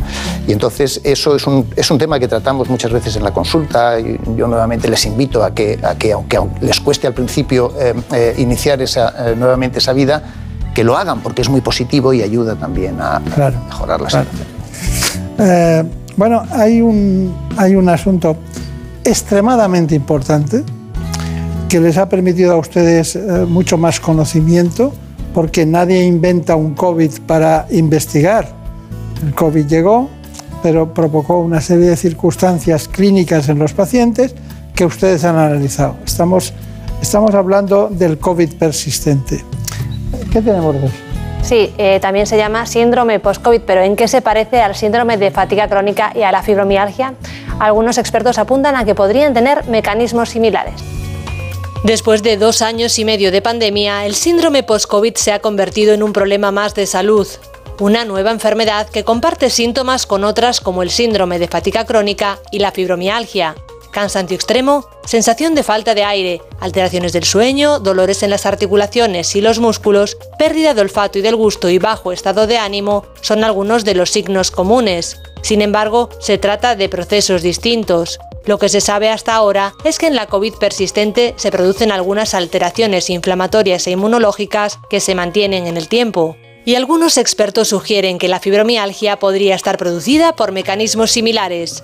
Además, hay pacientes que manifiestan fibromialgia tras contagiarse de coronavirus, algo que ya están viendo los especialistas en las consultas. Y es que el estrés sufrido al contraer la COVID-19 podría ser un factor desencadenante de los síntomas de la fibromialgia en personas predispuestas a contraer esta enfermedad.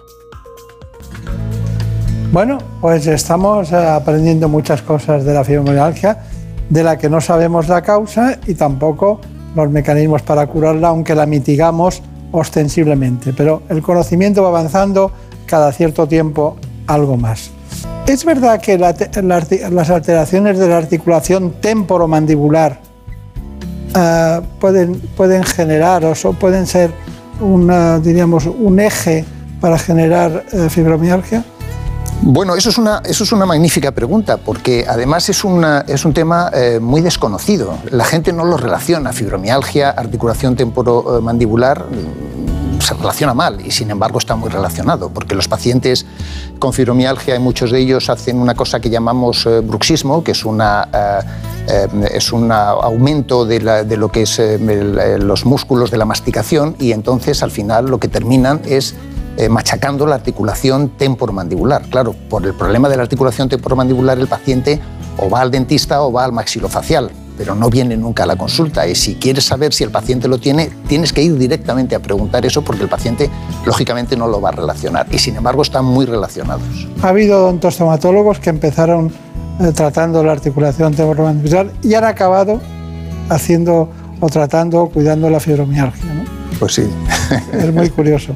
Bueno, eh, conclusión brevemente, ¿qué, diría al millón de mujeres básicamente que tienen fibromialgia? Yo intentaría dar un mensaje de esperanza. Los pacientes con fibromialgia se quejan siempre de que no hay investigación y la investigación no es algo, eh, digámoslo, ni fácil de hacer ni los hallazgos de la investigación saltan todos los días, eh, digámoslo, a los medios, ¿no?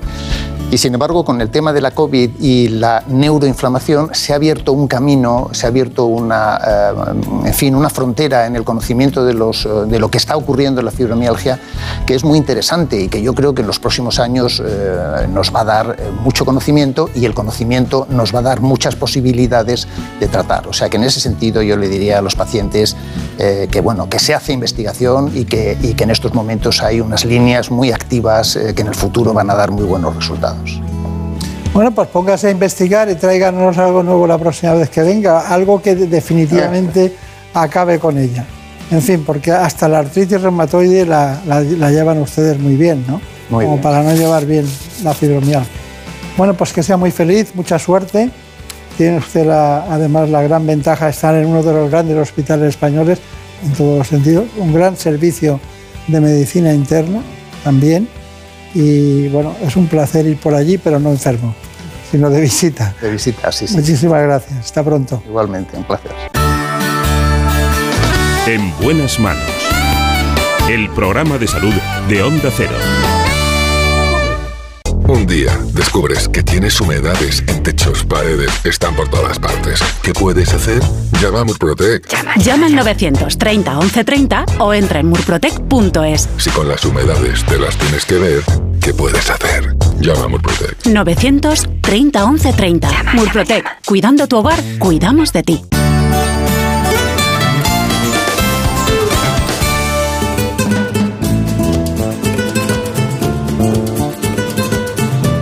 Ha llegado el momento de conocer lo que publican nuestros compañeros de La Razón en ese suplemento de A tu Salud.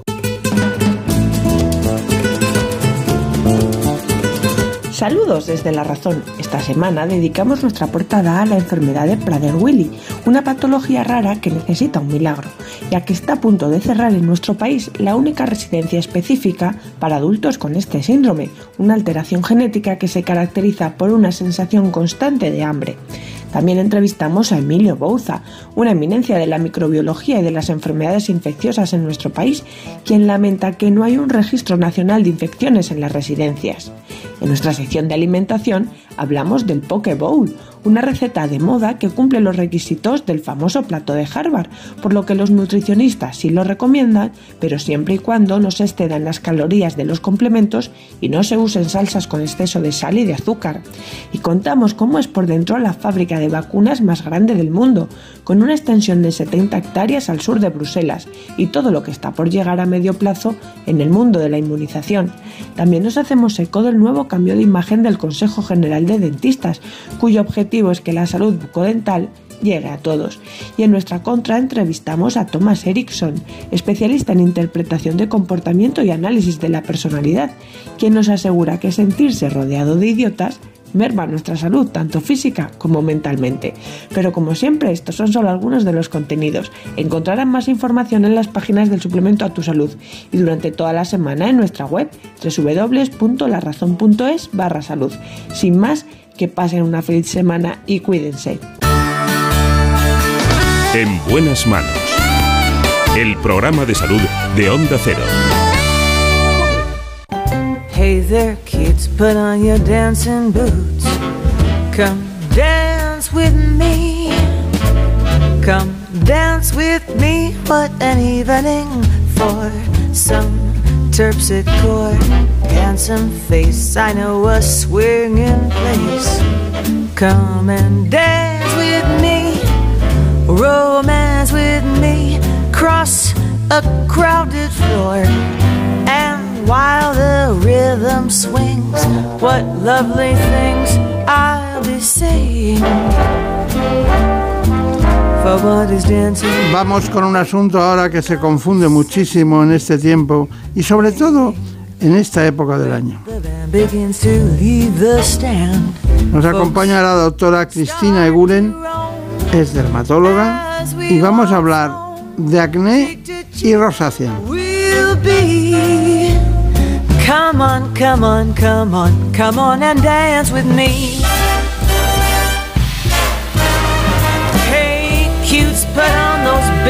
Los conocimientos de esta especialista, la doctora Gulen, nos permiten llevarles a ustedes concretamente el informe que centra este espacio. En buenas manos. La hiperfunción de la glándula sebácea es uno de los trastornos más comunes de la piel, que puede provocar distintas patologías como el acné, cuando el exceso de producción de grasa obstruye los poros, provocando comedones y posteriormente inflamación. Las zonas más afectadas suelen ser principalmente la cara, aunque también puede darse en el cuello, la espalda, el pecho y los hombros. Aunque la dieta, el estrés y en general el estilo de vida pueden influir en su aparición y evolución, el factor determinante es la influencia de las hormonas masculinas. La rosácea es otro estadio evolutivo dentro de la misma enfermedad, una patología cutánea que sufren unos 415 millones de personas en todo el mundo. En este caso, el exceso de sebo provoca un desequilibrio y hace que la piel se vuelva más sensible, intolerante y seca. También aparece una inflamación difusa y rojez más o menos intensa. Para combatir ambos trastornos, además de contar con fármacos orales o tópicos, a veces los pacientes requieren de peelings o láseres para eliminar las lesiones inflamatorias y las marcas que éstas provocan. Se me van acumulando los libros de, que llamo yo de mesita de noche, esos que ves permanentemente y en los que siempre encuentras algo que te llama la atención. El acné y la rosácea. La doctora Cristina Eguren ha costado mucho trabajo. ¿Has tenido que echar mucha mano de Sara para hacer el libro? Bueno, alguna, por lo menos la inspiración, ¿eh? que ya lo cuento en el, al inicio, que el, inicio el, el libro lo escribí durante la pandemia. ¿eh? Durante, empecé durante el confinamiento y fue mi hija la que me inspiró eh, porque ella escribió un pequeño cuento infantil y dije, bueno, voy a escribir yo también de lo que sé, que es del acné y la rosácea. Hay muchos libros que han nacido como consecuencia de la pandemia, ¿verdad? Por aquí está, el acné y la rosácea. Bueno, la verdad es que es extraño que pase tanto tiempo y que nadie haya puesto el dedo en esa llaga, ¿no? Ha pasado bastante, hablamos del acné, hablamos de la rosácea. Es, eh, es posible que sean los dos del mismo proceso evolutivo, tanto el acné como la rosácea. Efectivamente, son dos patologías que yo siempre explico que están muy relacionadas, porque el origen de ambas dos está en la glándula sebácea, en un exceso de función de la glándula sebácea. Y muchas veces encontramos casos mixtos, es decir, que tienen mm, síntomas de acné, síntomas de rosácea, que un dermatólogo les dijo que era acné, otro que era rosácea. Bueno, pues son, es, un, es un cuadro mixto o cuadros que evolucionan desde el acné hacia la rosácea, que eso también es, es, es muy frecuente. Y es que, como yo digo, es que son dos espectros, dos, dos polos dentro de un mismo espectro o dos estadios evolutivos dentro de una misma enfermedad. Bueno, eh, siempre nos dicen que son eh, dos patologías similares, pero muy relacionadas. Bueno, la relación tiene que venir de una realidad clínica. ¿A qué se refiere esa relación? Como decía, ambos dos se originan en la, en la glándula sebácea, hay un exceso de producción de grasa y eso lo vemos muy claro en, en el acné. Esa composición de la grasa es un poquito diferente en una que en otro, pero en el acné esa grasa es un poquito más, más densa, obstruye un poquito más, eh, mientras que en la rosácea, y eso ocurre porque hay una mayor influencia de las hormonas androgénicas, de las hormonas masculinas. ¿Por qué el acné aparece en la adolescencia? Porque es cuando empieza a incrementarse el efecto de las hormonas androgénicas. Y a medida que va pasando el tiempo, esa, esa influencia hormonal puede ir disminuyendo y eh, eh, cambiando, por tanto, la composición de la grasa que produce esa, esa glándula sebácea. Y entonces se convierte en una grasa más fluida, más irritante, y ahí es cuando evoluciona hacia lo que conocemos como rosácea. Bueno, todo eso está muy bien, pero eh, detrás de un acné siempre hay un papillon, un bacterium, hay un- una bacteria, ¿no? Efectivamente. Detrás de la rosácea también. También está el Demodex folliculorum, o sea, esa grasa lo que hace es va, va a crear todo un desequilibrio en la piel. Eh, la grasa más densa de, de la rosácea lo que va a hacer es generar lesiones más obstructivas con aparición de comedones, con aparición de, de puntos negros, lo que conocemos como puntos negros, y lesiones inflamatorias más localizadas, más en forma de, de granitos salpicados. Y ahí efectivamente, como va, va a sobrecrecer el cu- Propionibacterium acnes, que se le redenominó, ¿eh? cuando estudiábamos la carrera efectivamente era Propionibacterium acnes, ahora se llama Cutibacterium acnes, pero es la misma bacteria. Y ahí sobrecrece el Cutibacterium y se produce una respuesta inmunológica del cuerpo a ese Cutibacterium generando la inflamación. En cambio, en la rosácea, que hemos dicho que la grasa es más fluida, más irritante, ya no sobrecrece tanto el Cutibacterium, sino el Demodex folliculorum, que es un ácaro que todos tenemos en la piel, pero que en las personas con, con rosácea, debido a esa grasa, sobrecrece, dando lugar o empeorando todo el cuadro de- que- que se va a generar. Bueno, todo eso está muy bien, pero eh, estamos hablando de un cuadro clínico que aparece en la cara, pero también en la espalda, ¿no? Efectivamente, ¿eh? o sea, la- el, sobre todo el, el acné, la rosácea ya no, no tanto, donde predominantemente van a aparecer eh, el acné es en, es en la cara, pero también en determinadas ocasiones puede aparecer en la parte alta del tronco, en la, en la espalda. Siempre tiene que haber glándula sebácea, ¿no? Siempre tiene que haber glándula sebácea. Si no hay Siempre tiene que haber hormonas, ¿no? En el acné, sí, ¿eh? en el origen de la patología está esa influencia hormonal sobre, sobre la glándula sebácea, sí. Está bien. Bueno, eh, aparte de que hay muchas cuestiones que podemos tratar, he tomado nota de algunas, pero la rosácea es una enfermedad inflamatoria que es crónica, ¿no? Eh, ¿Pasa lo mismo con el acné? Yo creo que tenemos que cambiar eh, ese concepto de, enfermedad inflamatoria y crónica. Desde luego tiende a, cronificar si no se trata o no se trata adecuadamente, pero eh, mi experiencia es que tratándolo correctamente, entendiendo correctamente el origen de ambas patologías y tratándolo correctamente podemos llegar a controlar muy bien eh, ambas patologías. Pero es progresiva, ¿no? Estoy hablando de la rosácea, es progresiva. Si no se trata, si se trata, cambiamos totalmente el curso de la, de la patología. ¿Y por qué hay tanto desconocimiento de la rosácea? Porque yo creo que los propios dermatólogos, y ahí entonamos ¿no? un poco el mea culpa, no hemos entendido bien la rosácea. Y algo que no se entiende bien no se puede tratar correctamente. Entonces, pues yo siempre digo que una de mis misiones en esta vida es eh, intentar eh, que, la dermatología o aportar a la dermatología esa nueva forma de comprender y abordar el acné rosácea y para ello, claro, tengo, eh, trato muchos pacientes, pero además de tratar yo los pacientes, pues tengo que divulgo acerca de la enfermedad. Esta es otra oportunidad que agradezco para ello porque creo que que la dermatología en su conjunto ha entendido mal, estas, eh, sobre todo la rosácea, y tiene que reentender y recomprender cómo aparece para desde ahí tratarlo de otra manera y cambiar esos mensajes que a veces se, dan, se han dado a la población y se siguen dando, ojo, de esto es crónico, te tienes que acostumbrar a vivir con ello, eh, condicionar absolutamente la vida del paciente o de la paciente, porque normalmente son mujeres, a esa patología y eso eh, tenemos que cambiarlo, es decir, hay que tratar correctamente a esas pacientes para que puedan llevar una vida normalizada.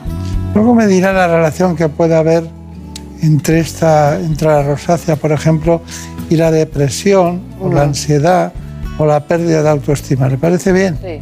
Pero antes, Marina Montiel, ¿nos cuentas quién es exactamente la doctora Cristina Eguren?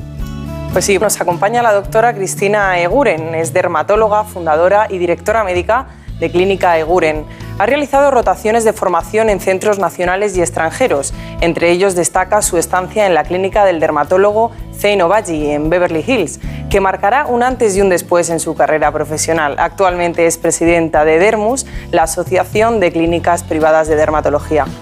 Bueno, son muchas cosas las que ya lleva en su bagaje profesional. Eh, el especialista este eh, era sirio, ¿no? Él era de origen sirio, efectivamente. Eh, estudió en Damasco, estudió medicina en Damasco y ya marcha a Estados Unidos y ahí hace una primera especialidad de anatomía patológica y luego una segunda especialidad de dermatología. Entonces él lo que dice es que entiende ese, esa primera especialidad de anatomía patológica le permite entender la dermatología ya no tanto desde sus síntomas, sino desde el origen celular de la patología. Y yo creo, a mí, el doctor Obaji, por eso eh, para mí fue tan importante, me dio esa, esa comprensión del origen del acné y la rosácea desde de la producción de grasa por parte de la glándula sebácea. Y, y desde ahí, pues bueno, yo fui evolucionando junto con otros compañeros aquí en, en España pues esos, esos conceptos, pero la clave, la, el primer, la primera semillita me la plantó él. En aquella zona, en la zona de California, Los Ángeles, hay una profusión importante de, de, estas patologías que van a las clínicas porque quieren estar muy bien ¿no? para todas las actividades sociales que hay en esos, en esos sitios. Tengo un libro aquí que es el The Art of King Health, que es su libro de... su libro, efectivamente. Estrella, pero este hombre también ha hecho franquicias por todo el mundo. Creo que entender que tenía una en el Cairo, posiblemente que tenía una, y en algún otro sitio por ahí de... Eh, no, no, recuerdo bien, pero en algún sitio de Extremo Oriente también tenía... Sí, que son los Zoo Skin Centers, que es Zoo es, viene de su nombre y apellido, las iniciales Zeino Valle y tiene efectivamente su clínica, varias clínicas en Los Ángeles y alrededores y luego otras algunas dispersas por el mundo. Si tuviera que preservar el concepto más importante que ha aprendido de él, ¿cuál, ¿cuál sería? La importancia de la glándula sebácea a nivel facial y cómo la, la- la hiperfunción de esta glándula sebácea genera un desequilibrio estructural y funcional en la piel de la cara. Está bien, está bien. Bueno, entonces dígame, ansiedad, depresión, angustia, eso lo provoca, ¿no? Sí, están tanto el acné, sobre todo el acné, también el acné adolescente, el acné vulgar o adolescente que denominamos, pero sobre todo el acné adulto que afecta ya a mujeres por encima de 25 años y la rosácea son patologías que, que merman mucho la autoestima y afectan enormemente a la calidad de vida y emocionalmente a las mujeres que lo sufren. Por eso, y esos mensajes un poco erróneos, yo creo, de desesperanza, de, bueno, pues te tienes que acostumbrar a vivir con esto, esto no tiene cura, eh, condiciona tu vida a, no hagas esto, no hagas lo otro, eh, para mantener controlada o lo, menos mal posible la, patología, viene a empeorar ¿no? toda esa, ese, estado emocional. Dígame, ¿es, es- es cierto, puede ser cierto clínicamente que las cosas evolucionan primero con acné y van evolucionando hacia rosácea? Sí, ¿eh? normal, hay muchos cuadros que empiezan con, sí, como acnés y van evolucionando poco a poco hacia, hacia la rosácea. Y en cuanto a la afectación emocional, un dato curioso, eh, las mujeres con, con rosácea, en- se hizo un estudio que estimaban mm, más, que les afectaba más la rosácea que su peso. El peso es una, mujer, es una cosa que suele afectar bastante en las, en las mujeres. Bueno, pues les afectaba más la rosácea que tener sobrepeso, por ejemplo. ¿eh? Pues en este espacio ni rosácea ni, ni peso. No hay nada de las dos cosas. Nosotros no nos dejamos nada en el tintero, como, como ha visto. Dígame, una curiosidad, ¿el chocolate es bueno o es malo para la rosácea? Porque hay un tabú ahí. Sí, y, y hay muchos estudios que unos se contradicen a los otros. Yo creo que los médicos hemos dudado en cierto momento de la relación entre la dieta y, el, sobre todo el acné, pero hoy en, eh, hoy en día no hay duda, hay una relación entre la dieta y el acné. Ahora bien, si uno come chocolate le va a parecer un grano, no, no es así. Es decir, quien tenga predisposición a tener acné o quien tenga un acné establecido y tome una dieta rica en hidratos de carbono, en grasas saturadas, entonces pues podrá desencadenar o empeorar el, el brote. ¿eh? Y, y del, del chocolate, de hecho, lo que nos va a empeorar un poco más es el, es el azúcar. El cacao no tanto. El cacao tiene efectos antioxidantes que incluso pueden ser beneficiosos Claro. en el acné. Pero eso, el azúcar y sobre todo el exceso de azúcar, ahí sí eh, puede provocar, puede empeorarlo o provocar un brote. Es cierto que estamos hablando hoy aquí de las dos patologías más frecuentes en dermatología. Sí, ¿eh? desde luego a nivel facial son las reinas. El 80% de adolescentes va a tener acné en algún momento del desarrollo de, de la, de la pubertad y más o menos leve, no todos serán casos graves, evidentemente. Y se estima que, como ha dicho el vídeo, 415 millones de personas en el mundo padecen rosácea. ¿eh? Y bueno, Muchas. muchas. Muchas. Bueno, Marina Montiel ha preparado un asunto que es muy importante porque no todos somos iguales. Tampoco el acné es igual para todo el mundo. Hay diferentes tipos de acné. Vamos con ello. Pues sí, ya hemos visto que la principal causa del acné es la influencia hormonal excesiva. Esto sucede en la adolescencia y es como se conoce como acné vulgar. Pero, ¿y cuando se da a partir de los 25 años? Pues bien, este tipo se llama acné adulto y aparece sobre todo en la mujer. El acné puede aparecer en todas las edades. De hecho, esta enfermedad se clasifica atendiendo a las etapas de la vida en que surja. En recién nacidos es el conocido como acné neonatal, fruto de la influencia de las hormonas maternas que han pasado a través de la placenta. Se suele resolver espontáneamente antes de los tres meses. El acné vulgar o acné juvenil, que es sin duda el más frecuente y afecta en mayor o menor grado a cerca del 85% de los adolescentes. Comienza en forma de pequeños granitos y puntos negros en la nariz y la frente, que a veces pueden avanzar y provocar lesiones inflamatorias más o menos profundas por el resto de la cara. Al final de la adolescencia tiende a mejorar y desaparecer.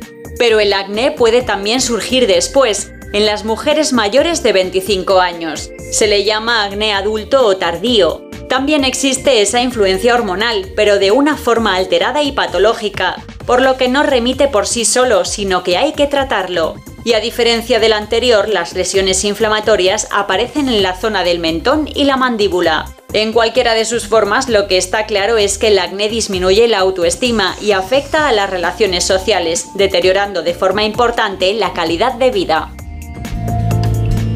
Bueno, ¿está usted de acuerdo? Sí, sí, sí. Creo que ha sido muy acertado. Bueno, pues hay otro tema que es eh, no tabú, pero que se estudia, eh, la microbiota intestinal. la relación entre microbiota intestinal y también parece ser que está relacionada con el acné y la rosácea.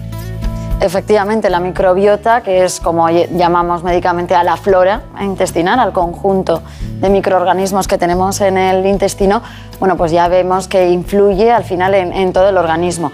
Existe lo que llamamos el eje enterocutáneo, que es el eje o la influencia del intestino sobre la, la piel, y lo que se ha visto es que cuando hay una alteración en el equilibrio de, las, de esas bacterias en el intestino, lo que llamamos disbiosis, eh, se produce un paso de, mediadores proinflamatorios, es decir, de moléculas que pasan a través del intestino, llegan a la piel y van a empeorar el foco de inflamación, en este caso del acné y la rosácea. Entonces, lo interesante es estudiar esos perfiles disbióticos, es decir, ver qué bacterias malas están sobrecreciendo en el intestino y qué bacterias buenas están decreciendo para contribuir a mejorar ese equilibrio y de esa manera influir positivamente en reducir la inflamación del acné y la rosácea. Bueno, pues Marina Montiel nos ha preparado una cosa que apreciamos mucho aquí, que es el testimonio. Muy importante. Soledad Foch sufre rosácea desde hace unos 14 años, pero conoció su diagnóstico hace solo dos años y medio. Ella misma nos ha contado el impacto emocional que tiene esta enfermedad y cómo afecta a la calidad de vida. Comencé a sentir que mi piel era excesivamente reactiva, era unos 12 o 14 años, no sabía que era rosácea y de hecho no me lo diagnosticaron hasta hace dos años y medio. Durante todos esos años acudí a un par de dermatólogos, ambos coincidían en que tenía piel sensible, me hacían probar cremas calmantes, las típicas antirrojeces que no me servían para nada, dejé de, de acudir a esos dermatólogos, me busqué la vida por mi cuenta probando todo tipo de productos sin éxito y un día vi un blog y cuando escuché a la doctora Eguren explicar lo que era la rosácea, y los síntomas más característicos, dije, esto es lo que tengo yo. El tratamiento que me pautó fue un tratamiento tópico, es una rutina de día y de noche, tratamiento farmacológico, una medicación en dosis suaves y luego tratamientos de cabina específicos para rosácea. Eh, antes me afectaba muchísimo eh, el tener rosácea. En primer lugar, eh, físicamente porque es muy molesto tener ese ardor en la piel, tener esa tirantez por la deshidratación y luego además te miras el espejo y te ves mal porque ves que tu piel no está sana. No quieres vértela así, no quieres que te la vean los demás, que luego al final te la acaban viendo y acabas recibiendo esos comentarios que si bien pienso que no son malintencionados y que son poco oportunos y que al final te llevas contigo a casa todos los días y es un día tras otro, un mes tras otro, un año tras otro, pues te afecta un montón y te genera muchísimo malestar. Esas personas que tienen rosácea y que no lo saben o que intuyen que puedan tener rosácea, que no pierdan la esperanza porque de verdad que hay tratamiento para poderla controlar hasta tal punto que nadie te lo note y lo más importante, que tú no te la notes ni la sufras. El acné y la rosácea, doctora Cristina Guren. Un libro que nos aporta una nueva dimensión de una patología muy profusa, muy contundente y sobre todo que provoca graves trastornos de ansiedad, angustia. Pero bueno, hay una cuestión y es que lo importante es el tratamiento. ¿Nos dices algo del tratamiento? Pues para controlar el acné y la rosácea es fundamental personalizar el tratamiento. El éxito está en combinar fármacos orales y tópicos, cosméticos y otras terapias como la luz cleresca o la luz pulsada intensa. Hemos acudido a la clínica Eguren para que la doctora Alejandra Riolit nos lo muestre. Lo más importante, tanto en el caso del acné como en la rosácea, va a ser una valoración individualizada de nuestro paciente. Así, bajo una correcta comprensión de la patología, estableceremos un abordaje integral que nos permita controlar todas las manifestaciones de la enfermedad. Dispondremos tanto de tratamientos tópicos, entre los que encontraremos medicamentos y cosméticos, así como tratamientos orales. Y, por supuesto, distintos procedimientos, entre los que encontraremos láseres, luz pulsada intensa, microneedling, peelings y distintos tratamientos como la luz fluorescente y tratamientos de limpieza profunda. La terapia con luz cleresca es una tecnología muy novedosa que disponemos en la clínica. Lo que hace es actuar en nuestra piel mediante la conversión de una luz en otra. Aplicamos un gel naranja que tiene un cromóforo. So, encima colocamos unas lámparas con luz D al entrar en contacto con el cromóforo transforman esta luz en luz fluorescente, que es la que va a actuar en nuestra piel y va a tener unos efectos muy interesantes. Pues va a controlar eh, reduciendo la inflamación, regulando las bacterias implicadas en el acné y disminuyendo la acción de la microvasculatura que a veces la encontramos muy desarrollada en los estadios iniciales de rosácea. La luz pulsada intensa o IPL nos permite tratar tanto parte vascular, como bien puede ser el eritema, rojeces, pequeñas arañas o telangiectasias vasculares, pero es que también nos permite tratar manchas marrones como lentigos solares, hiperpigmentaciones posinflamatorias del acné y además nos aumenta la calidad de la piel aportando mucha luminosidad, aumentando la síntesis de colágeno y disminuyendo el tamaño del poro. Como veis, cada vez disponemos de más herramientas que combinándolas entre sí nos van a permitir tratar de forma eficaz tanto el acné como la rosácea. Bueno, buen equipo, ¿eh? Sí. Buen equipo. Le voy a hacer preguntas, pero quiero respuestas muy rápidas. Eh, tratamiento acné tópico. Eh, el, acné, el tópico es la base del tratamiento. Antibiótico oral. Controla la inflamación, con lo cual es sintomático, no va al origen. Bien. Isotionina. Isotretinoína oral. Oral, ¿qué? Va más al origen porque lo que hace es actuar sobre la glándula sebácea. Antiandrógenos. Controla la influencia hormonal sobre la glándula sebácea y, por ejemplo, en el acné del adulto es fundamental. ¿Usted lo utiliza? Sí. ¿Y los anticonceptivos orales y el acetato de ciproterona, qué, pa- qué pasa con ellos? El acetato de ciproterona hemos dejado de utilizarlo por, por riesgos de ciertos desarrollos de meningiomas que se detectaron y el anticonceptivo es una opción, pero no es la única y es muy importante lanzar ese mensaje porque mucha gente piensa que es la única opción. No lo es, hay otros antiandrógenos. ¿Y la metformina? La metformina, por ejemplo, en cuadros de síndrome de ovario poliquístico puede ser muy interesante. ¿Y la espironolactona? Lo mismo, ¿eh? es un antiandrógeno en síndrome ovario poliquístico o cuando hay un aumento de producción de andrógenos por parte de la glándula sebácea, de la glándula suprarrenal, perdón, que es la que está encima del, del riñón, o simplemente cuando el receptor es más sensible, es muy interesante. ¿Y la bicalotomida? Estamos iniciando su uso en acné y yo creo que cada vez oiremos hablar más de ella. ¿Usted utiliza el láser? Sí. ¿Y, y la, la terapia fotoquímica?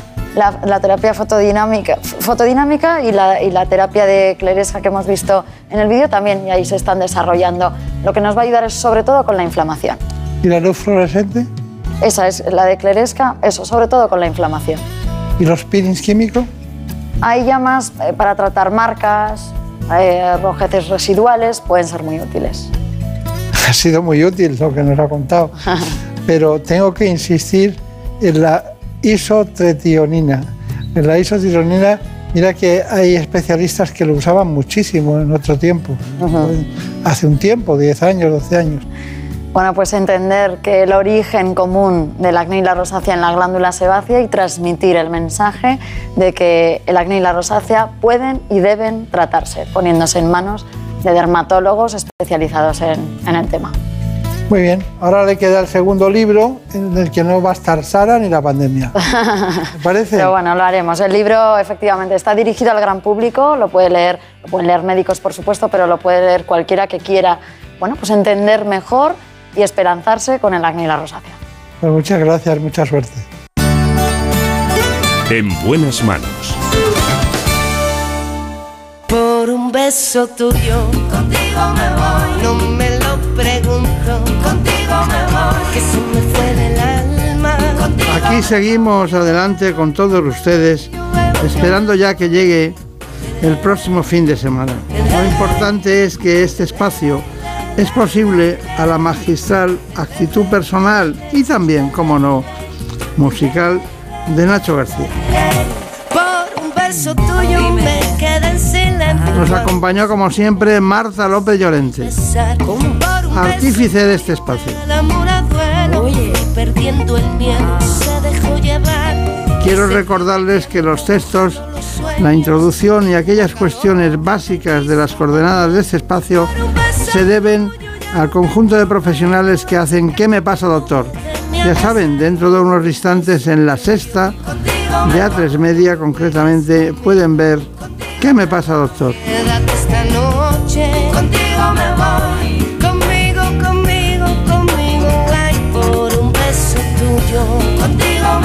Les dejo y les deseo lo mejor este fin de semana. Muchas gracias.